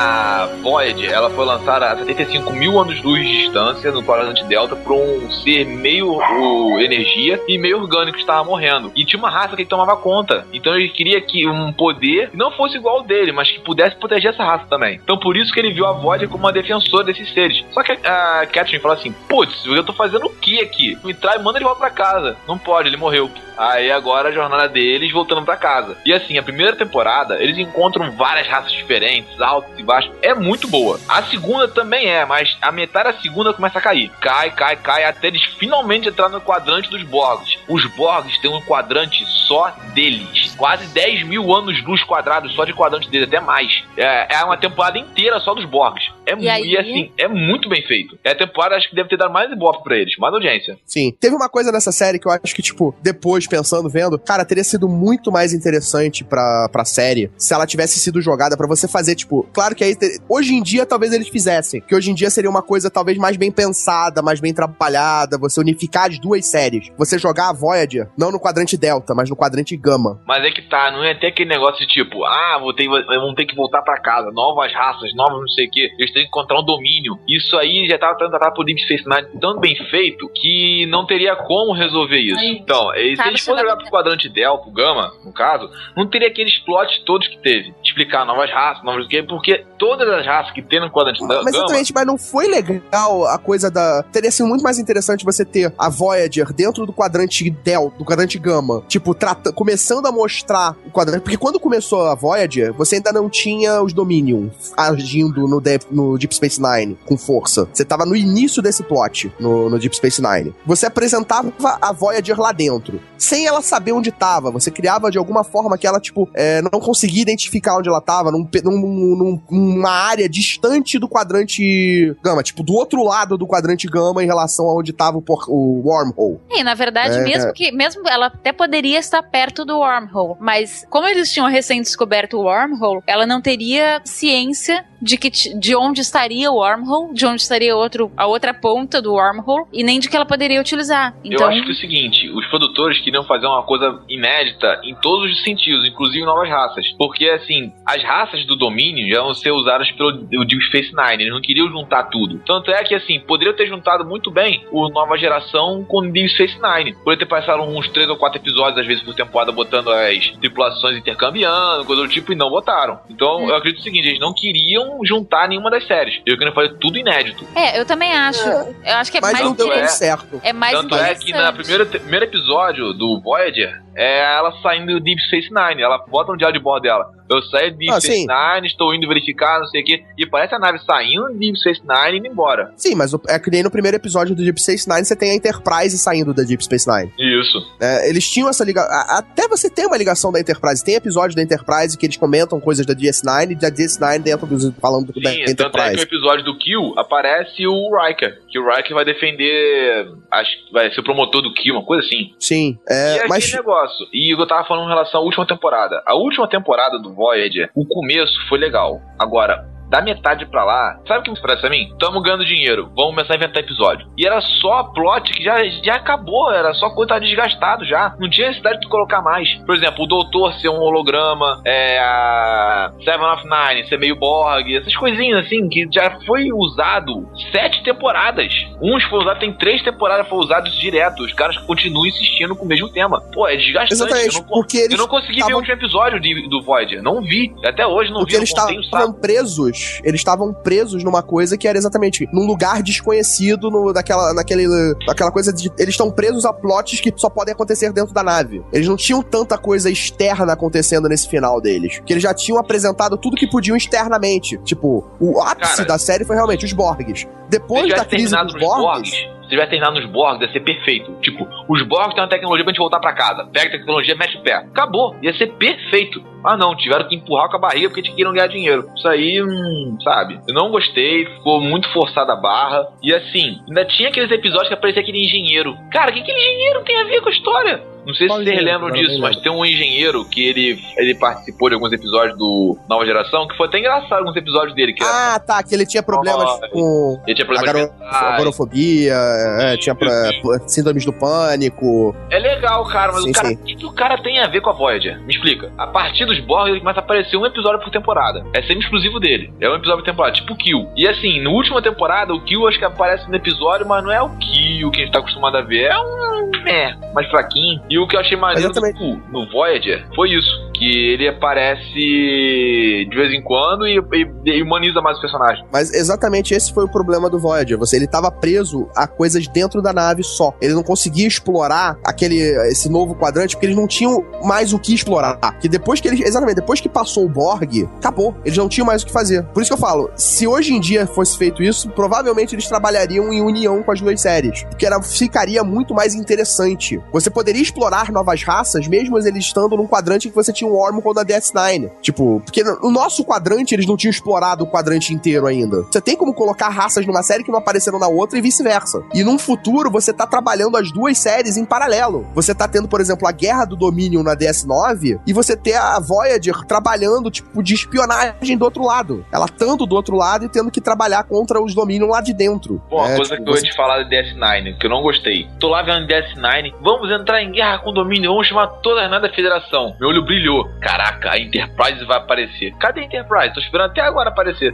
A Enterprise estava lidando lá com os Borgs no passado. Ah, tem aquele filme. Tá, A tá. Enterprise estava lidando com os outros problemas. É, tipo, não, por que, que é. você acha que só a Enterprise estava perto pra resolver aqueles problemas? Porque todas as outras naves da Federação estavam lutando contra o Domínio. Ah, Tipo, Existe a, a frota da Federação e existe a Enterprise. Então você tem os problemas que a frota da Federação resolve e você tem os problemas que a Enterprise resolve. A Enterprise dificilmente trabalha junto com a frota, porque senão é overkill.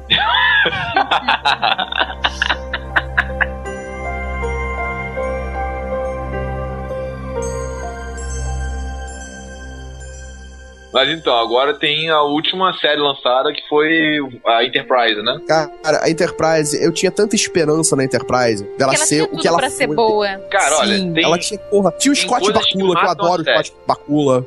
Ah. tem coisas que matam a série. Primeiro que é o Capitão, que não tem carisma nenhum. Cara, que Eu isso, Scott. Bakula. Era a única pessoa carismática ali naquela série. Cara, não acho. Eu acho assim, dos capitães, olha, se for comparar todos os capitães que tiveram, se ele não tá bem. Pô, Que quer isso? comparar ele com o Picard? Não. Co- Como assim? Não, claro, não tem, não tem cabimento comparando com o Picard, mas com certeza comparar ele é ele melhor que a Janeway. Ele é melhor, ele é melhor que ele o Kirk. É melhor que o Kirk. Não, não. Ninguém é. melhor que o Kirk. Todo mundo é melhor do que o Kirk. Ninguém é melhor que o Kirk. Hã? Não fosse o Kirk, nenhum deles existiam. Ah, Ninguém é melhor que Posso Não, falar? Não, desmar ninguém é merda, melhor que o ninguém. Adama. Ah, tá. Tô falando Olha, finalmente de alguma coisa é- que eu entendo aqui.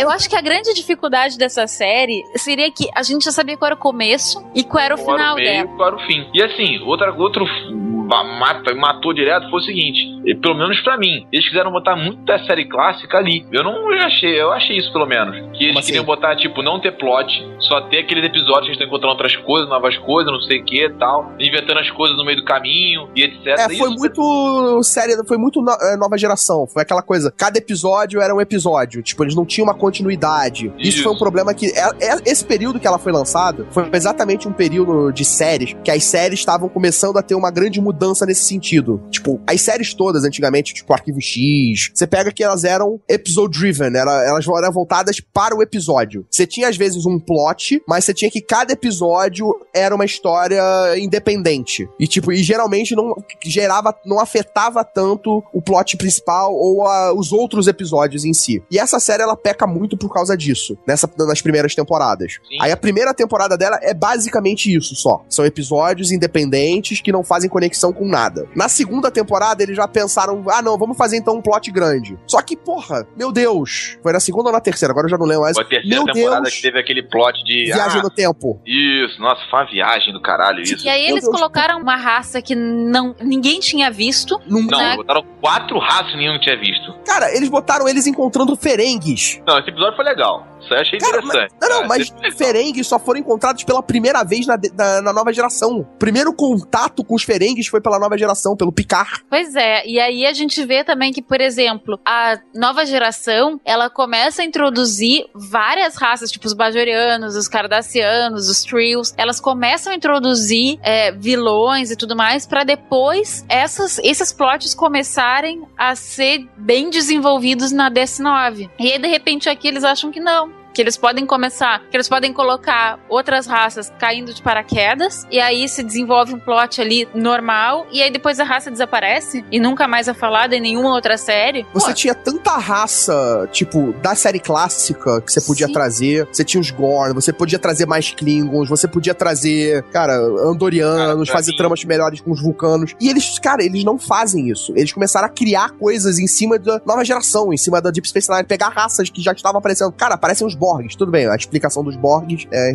relação à viagem do tempo do First Contact. Tá.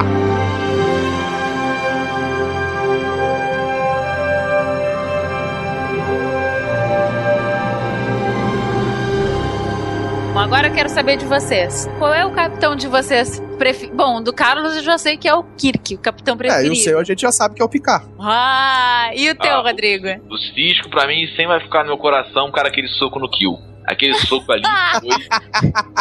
Cara, Mas quando eu é vi só aquele soco, eu, eu comecei a rir sozinho, nem um retardado em casa. Tava com headset pra melhor esquisito. Eu falei assim, ah, bem feito. Tava na hora de tomar um soco na cara esse cara. Não- ah, hum. GG, tu tens um capitão preferido? Cara, o único que eu vi foi o, o Shatner. Então não tem muito o que opinar. que Não, merda, o cara. ganhou. Shatter ganhou. Que merda, hein, cara. Só viu o chat.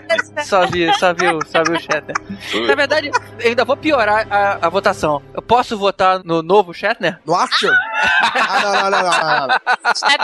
Não O? Chris Pine, não pode, o Chris Pine não é Chris ruim. Pine, Chris Pine. Eu Pine não é ruim, Chris não. Pine. Cara, o Chris Pine, eu tenho essa, essa simpatia pelo Chris Pine porque ele pegou uma geração de pessoas, na verdade não é nem geração, ele pegou uma parte da população que não, não conhecia a série antiga, a série de Star Trek, que eu vi alguns episódios isolados. Eu não vi depois o Picard, eu conheço, eu, eu, eu- eu sei do que se trata, mas não acompanho a série. Deep Space Nine, daí pra frente, eu não vi nada, não sei nem do que se tratava. Até esse momento no podcast, eu não sabia do que se tratava as histórias. E finalmente foi a hora que, quando eu soube que ia ter esse reboot, eu falei: opa, agora é a hora que eu pulo, agora é a hora que eu entro. É que nem o meu problema hoje, Roberto, de ver Doctor Who que você tanto defende. É muita coisa pra ver lá pra trás. Eu sei que é bom porque muita gente defende, mas é muita coisa, eu fico com preguiça. Se de repente tivesse um reboot, se bem que o, o- Doctor Who nem é um bom exemplo, porque volta e meia tem um novo Doctor Who que isso poderia ser é, entendido como um momento de, eu, de entrar na história. Mas é, Star Trek foi muito simbólico, essa nova fase com J.J. Abrams. E eu falei, opa, é agora, é aqui que eu entro. E quando eu fui ver, eu virei muito fã. Eu gostava muito de Star Wars, mas não tem comparação. Eu sei que eu tô vendo muito pouco, eu tô arranhando a superfície de um iceberg, mas o que eu vi, eu gostei muito. Por isso que esses dois filmes de Star Trek, pra mim, foram uma das melhores coisas de ficção científica que eu já vi nos últimos tempos. Volto, fala aí, senão o Roberto vai começar a falar mal dos filmes, rápido. Eu Então. gostei do de 2009. Hã? Tá, já pode 2009 acabar, acabou o podcast. Acabou o podcast. Rápido, podcast. Antes que ela volte atrás, né? Rápido. É, antes- Então é isso. corta, Roberta, corta, Roberta. Desliga ela, desliga ela. Não, ma- mas, então, é, eu acho que de 2009 ele foi bastante fiel ao universo. E pra mim é essa a grande questão, assim, é, é não pegar o nome só pelo dinheiro que ele pode dar. E é o medo, por exemplo, que eu tenho com Star Wars, que é outra franquia que eu amo de paixão. Que a gente tem esse medo. Aliás, até não tanto, né? Porque eu acho que hoje eh, Mas já, já existe um cuidado. medos- é, não, não. Todos os nossos medos já foram mostrados pra gente em episódio 1, episódio 2, episódio É, hoje a gente, tipo, a gente Não, medos mas- que a gente é. tinha, eles já foram Não, jogados na nossa cara. Tipo, nós já tivemos que enfrentá-los. Então, É, não o que vier agora é tem tipo mais festa. decepção. É. É jogo. Exatamente. É O lucro. que vier agora é festa. Mas, Mas mas Star Trek ainda Esse tem um novo legado, filme. né? Então, o Star Trek, qual, qual foi o grande problema e por que que Star Trek morreu? Porque Star Trek tinha morrido, né? Depois que acabou a Enterprise, foi a primeira vez em, sei lá, desde 94, que você não tinha uma série de Jornada na- nas Estrelas passando na televisão, né? De 94 até agora, quando é que acabou Enterprise? Eu não lembro. No 2005. Então, de 94 a 2005, você sempre teve uma série de jornada passando na televisão. Então, tipo, foi uma. um- quando acabou a Enterprise, tipo, a galera ficou, caraca, acabou. E a decepção que os filmes da nova geração estavam sendo no cinema, que, tipo, o único que realmente se deu bem no cinema foi o First Contact, que foi realmente que é o melhor dos filmes. Aliás, eu Os não outros- entendo por que, que as pessoas não gostaram.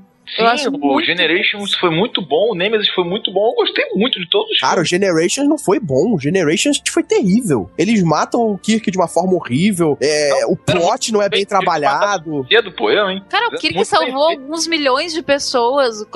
Mas foi uma morte muito mal feita. Tipo, ele morre porque a plataforma que ele tá cai. Ele tinha Eles pegaram, tipo, um personagem ícone. Eles pegaram um Ah. personagem ícone e, tipo, e mataram ele de uma forma estúpida. E, e você tem que todo o plot daquela história, tipo, Malcolm McDowell. Malcolm McDowell não, é o. Caraca, esqueci o nome da menina. Narigudo esquisito, né? É, o vilão. Você tem, tipo, a única coisa interessante que teve foi, tipo, é, teve a destruição da Enterprise, tá, legal. Mas, tipo, a, a história não foi tão boa. A história não tava tão bem amarrada, tão bem trabalhada. Já no First Contact, o First Contact foi muito bem feito. Uhum. Né, foi muito bem. A história tava bem, bem amarrada. E os personagens estavam bem, tava tudo funcionando. Então, daí na- você teve o First Contact, que foi sensacional. Aí você vem um filme que, tipo, cara, pra mim era um episódio da série, o Insurrection. E por que isso é ruim? Se a série era excelente. Porque você. É, é diferente, é- a mídia é diferente. Você fazia. A, a série era uma coisa, cinema é outra. Você tem um episódio da série daquele tipo, porra, legal, maneiro. Mas você tem um filme, você esperar, tipo, dois anos pra ver um filme que, ah, tá, eu já vi, tipo, isso um milhão de vezes na série. Exatamente igual. Não teve nada demais, não teve nada grandioso, não teve nada impactante. Tipo, nada que, tipo, fizesse esses personagens serem mega fodas. Não teve. Foi só um episódio da série. É, faz sentido. Agora, esse episódio, ele tem uma. Esse episódio. É, tá vendo? É, ah, ah, ah. Não, foi, eu, fui, eu fui levada a dizer isso. Ele tem um dos diálogos mais fantásticos pra mim. Que o Picard tá lá falando com o almirante qualquer da frota. O almirante bagaceiro da frota. E aí o almirante tá lá dizendo assim: Ah, mas são só 600 pessoas. E aí o Picard olha pro cara e diz assim: Quantas pessoas levaria pra, dizer, pra tu me dizeres que tá errado? Quantas? Mil? Seis mil? Quantas? O almirante fica olhando pro Picard com cara de trouxa e não sabe responder. Cara, aquilo é fantástico. Eles sempre, sempre colocam a gente pra pensar, sabe? É muito bom. Eu acho maravilhoso. Não, Picard sempre Isso colocou é a gente pra pensar. Shatner nunca colocou a gente pra pensar. Ele sempre era o cara que era bonzão que resolvia tudo sozinho. É. Ah, vai dizer que é mentira, volta. Não, não, não. era foda Naquele assim. episódio, Ah, naquele episódio lá do, do, do computador, era é, do, do M5, é, ele coloca umas, umas questões, ele, ele pede ajuda, ele, ele coloca umas questões legais. Tá vendo? Tá vendo? Tá vendo? Mas então, voltando aos filmes novos. Aí depois disso veio o Nemesis, que era pra ser tipo o grande filme, o grande filme final dessa tripulação, que era pra ser o filme foda. E tipo, você tem ali o, o vilão que, porra, em vez deles trabalharem com vilões, tipo, trazerem realmente um Romulano, botar os Romulanos como vilões, que isso era uma coisa que essa nova geração nunca teve. Tipo, nunca trabalhou legal. Só em First Contact, exatamente por isso. Tipo, First Contact, você tem ali o grande vilão dessa, da- dessa tripulação, os Borg sendo trabalhados. E aí você tinha um outro grande vilão, que era os Romulanos.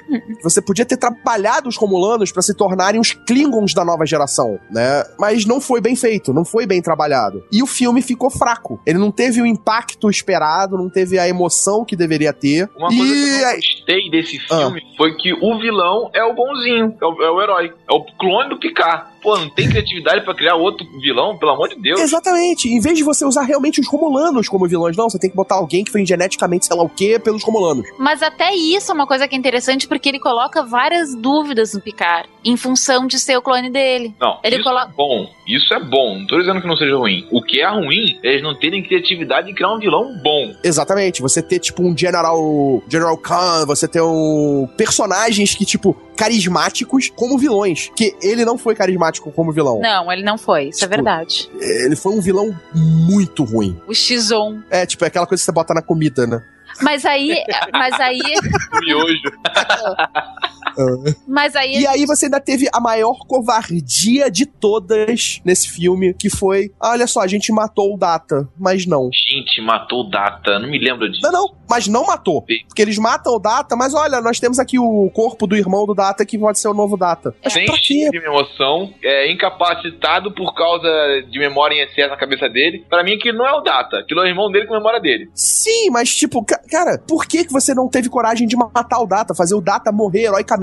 É o último filme. É a mesma coisa você não ter cuzão pra você matar o Spock e depois reviver ele. é. Sim, é mas ali ainda tiveram mais cinco filmes depois. Esse era o último filme. Nenhum deles ia voltar pra fazer outro filme. Já tava certo. Nenhum deles tinha assinado o contrato, nenhum deles queria. O Patrick Stewart já tinha falado que não ia voltar. Tipo, você não É. tinha a necessidade disso. Você já tava matando ali, já tava acabando os filmes. Mas me diz uma coisa, é, o, o- esse personagem do Data, ele não era criticado? É, eu, eu, via, eu li algumas coisas de, de, de pessoas que não gostavam, não sei se era do ator ou se era do personagem, não tinha nenhuma polêmica sobre isso, não? O problema do Data é que o ator ele estragou o personagem. O personagem ele era um cientista, um, ele, um robô de cérebro positrônico, e o ator ele estragou o personagem. Ele, ele é um daqueles caras que é contra a vacina. Tipo, ele. Ah, tá. Ele é o um- sabe- ator sabe na aquelas- vida real. Na vida real, o cara é. Sabe aquelas pessoas que, que acham que vacina Ah. torna as pessoas burras? Ah. Provavelmente ele deve ter tomado vacina demais. Ou. Mas então, eu não achei nada contra o ator. Eu achei até legal uma parada do seguinte: na série clássica, o que matava o Kirk era o Spock. O Spock era muito bom e o Kirk era mais ou menos. Então, assim, pra evitar esse tipo de coisa que eles fizeram, em vez de botar o Capitão como personagem desse calibre, que era um personagem pesado, que é o Data, o Data era o Spock nova geração. É. Então, ele, em vez de colocar o, o Picard como ele, botaram o quê? O LaForge, que era menos carismático. Então, assim, todas as cenas que tá os dois, geralmente quem sempre sobressai é o Data, mesmo o ator sendo ruim. Mas o ator não é ruim. Mas o Brent Spiner não é ruim. Eu só acho que é. O que eu falo, que eu acho é que pra mim o. o- Ele é o ruim Brent na vida Spiner- real. É. Ah, isso aí. hum, A atuação dele pra mim é boa. mas assim, Ele não é um mau ator, ele é um mau ser humano. Ah, então. Ah, enfim, tanto é Porque que é fácil, fez- entendeu? Dizer pras pessoas na África não tomem vacina, enquanto nos Estados Unidos não tem mais pólio. Mas É, então, enfim. É, É, responsável. Isso, É. isso salvou muito o, perso é, o personagem e salvou o capitão também. Que assim, teve. É, assim, só alguns episódios chaves que o Picard participava diretamente nas situações com data. De resto era só o LaForge. Porra, em que episódios aparece o Chaves?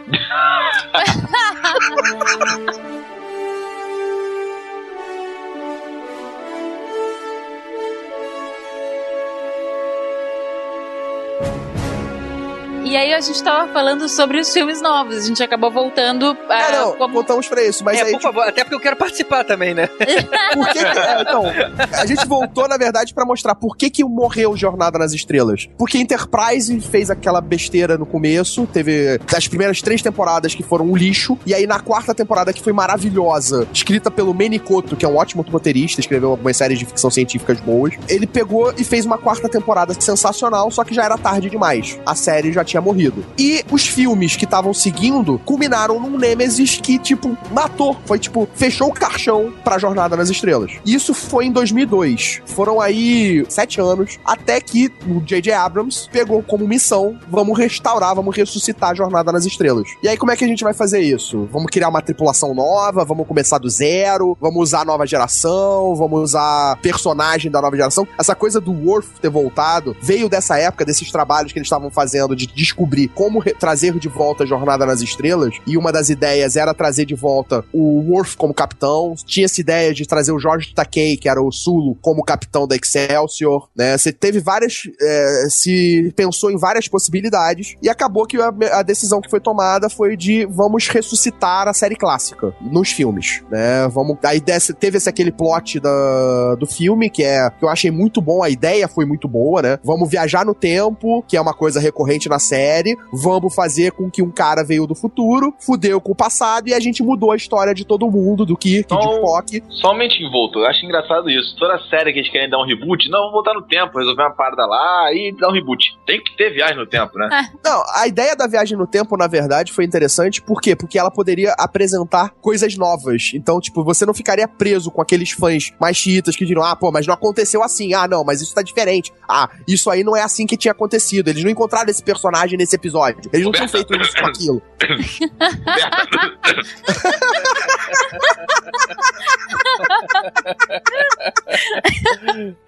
Ah, não sei porquê, eu acho que eu tô sendo zoada. Eu acho. Então, se você não falar mais nada, terminar com aquele eu gostei do filme de 2009, já tá bom. É, eu vou, eu vou pu- vou puxar na edição pra cá, pra esse ponto. Eu Então. gostei do de 2009. Eu Então. gostei do de 2009.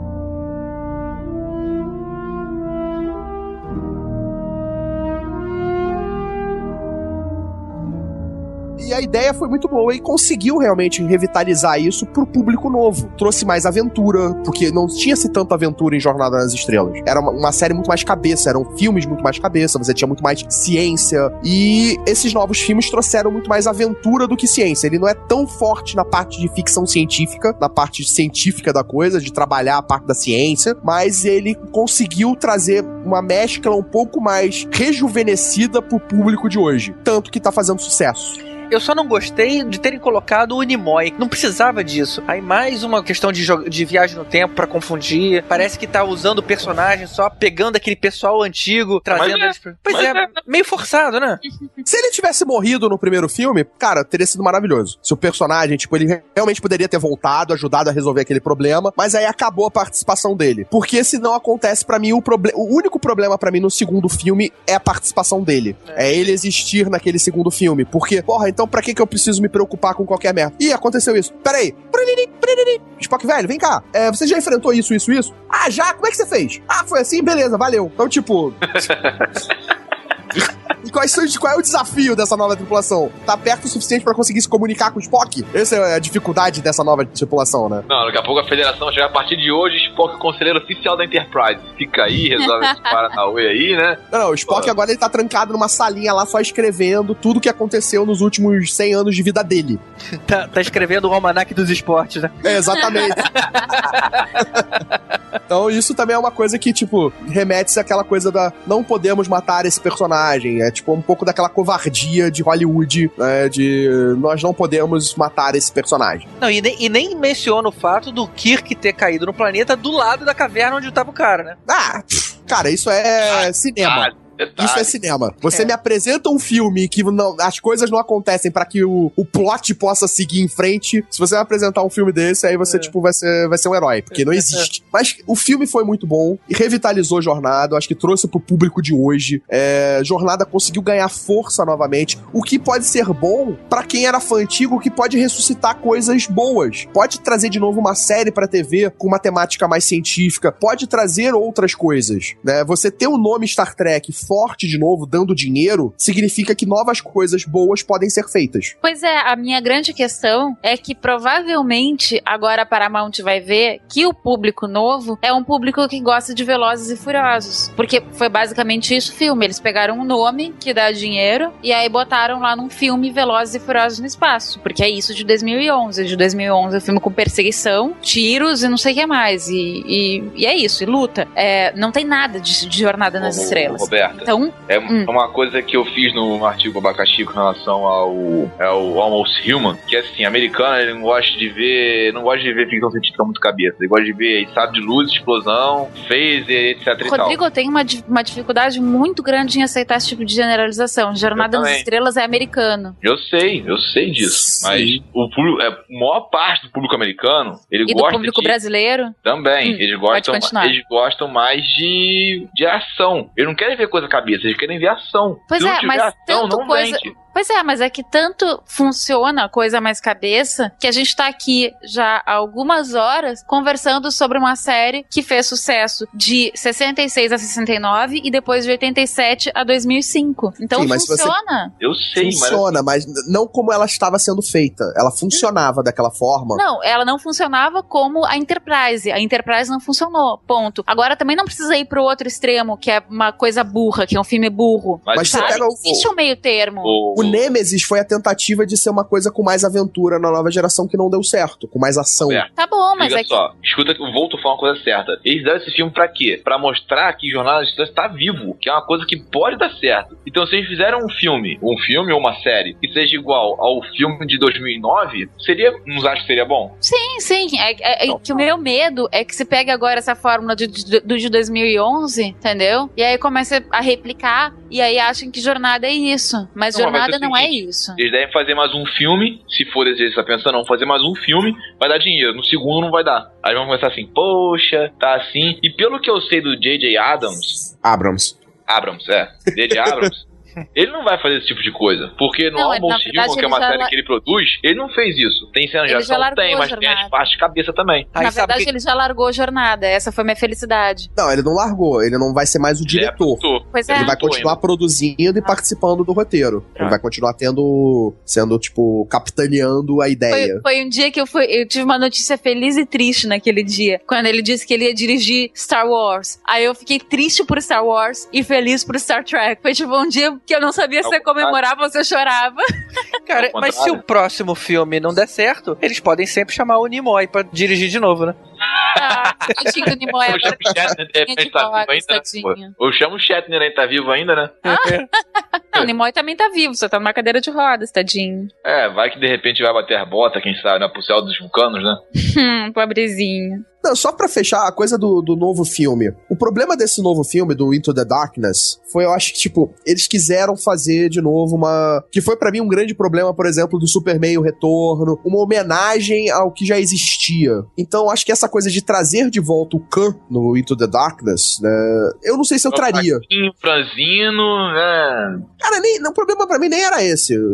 tipo, não ser o Ricardo Montalbán. Tipo, Não, eu gostei muito do um Cumberbatch que como Khan. Mostre que seja um ser superior. Mostre forte, egocêntrico, não sei o quê. Em nenhum momento eu vi isso naquele, nesse ator. Nesse Khan. Eu É. vi ele, nos 49 do segundo tempo, ele mostrou sua real face. Ah, porra. É, o, grande, o, o grande problema pra mim foi que, tipo, exatamente essa coisa de querer ser uma homenagem a esse outro filme. Eu acho que esse foi o grande problema desse filme. Porque, é, tipo, foi legal, porra, foi maneiro. Você tem lá todas as coisas célebres do, do segundo filme, do Ira de Khan. Mas, porra, por que, de novo, por que, que a gente tá trabalhando com coisas que a gente já tem antes? Vamos trabalhar com, porra, por que, que a gente não trabalha com vilões maneiros? Vamos trabalhar com coisas novas. Já não, tamo, já não revitalizamos o negócio? É. Então, por que, que a gente vai verdade- voltar atrás? E na verdade, não foi nem só a Ira de Khan. Eles pegaram vários elementos de vários outros filmes e episódios, não sei o que mais. Então, até hoje eu não consegui entender se é uma. É, refilmagem ou se é um, um roteiro novo, eu não sei. Pegaram, assim, uns VHS, uns DVDs do Guerra das Estrelas, do Jornal das Estrelas, botaram no liquidificador com força, bateram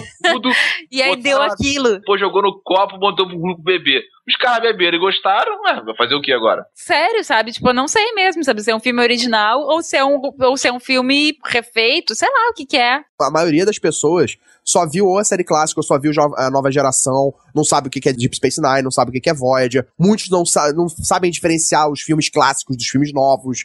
Tipo, muita gente que gosta de jornada não tem uma. não conhece com abrangência tudo. Ah, até eu mesmo que dou valor, não conhecia, sei lá, três quartos do que vocês estavam falando. Então, Ou seja, exatamente. Pra você, então, ter, tipo... uma, pra você ter uma noção, é, eu tava boiando tanto na hora das séries que vocês estavam falando de Kardashianos, eu tava pensando na Kim Kardashian de líder ali.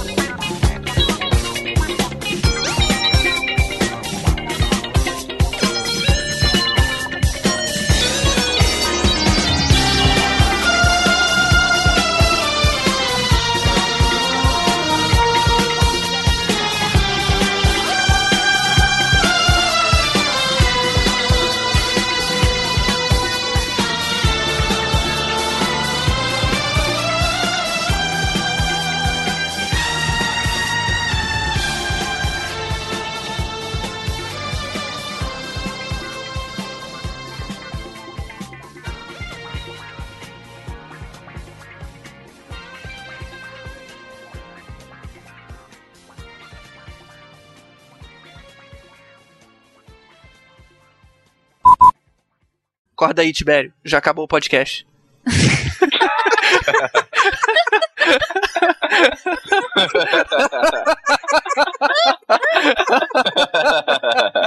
O Tibério tava assistindo Star Wars.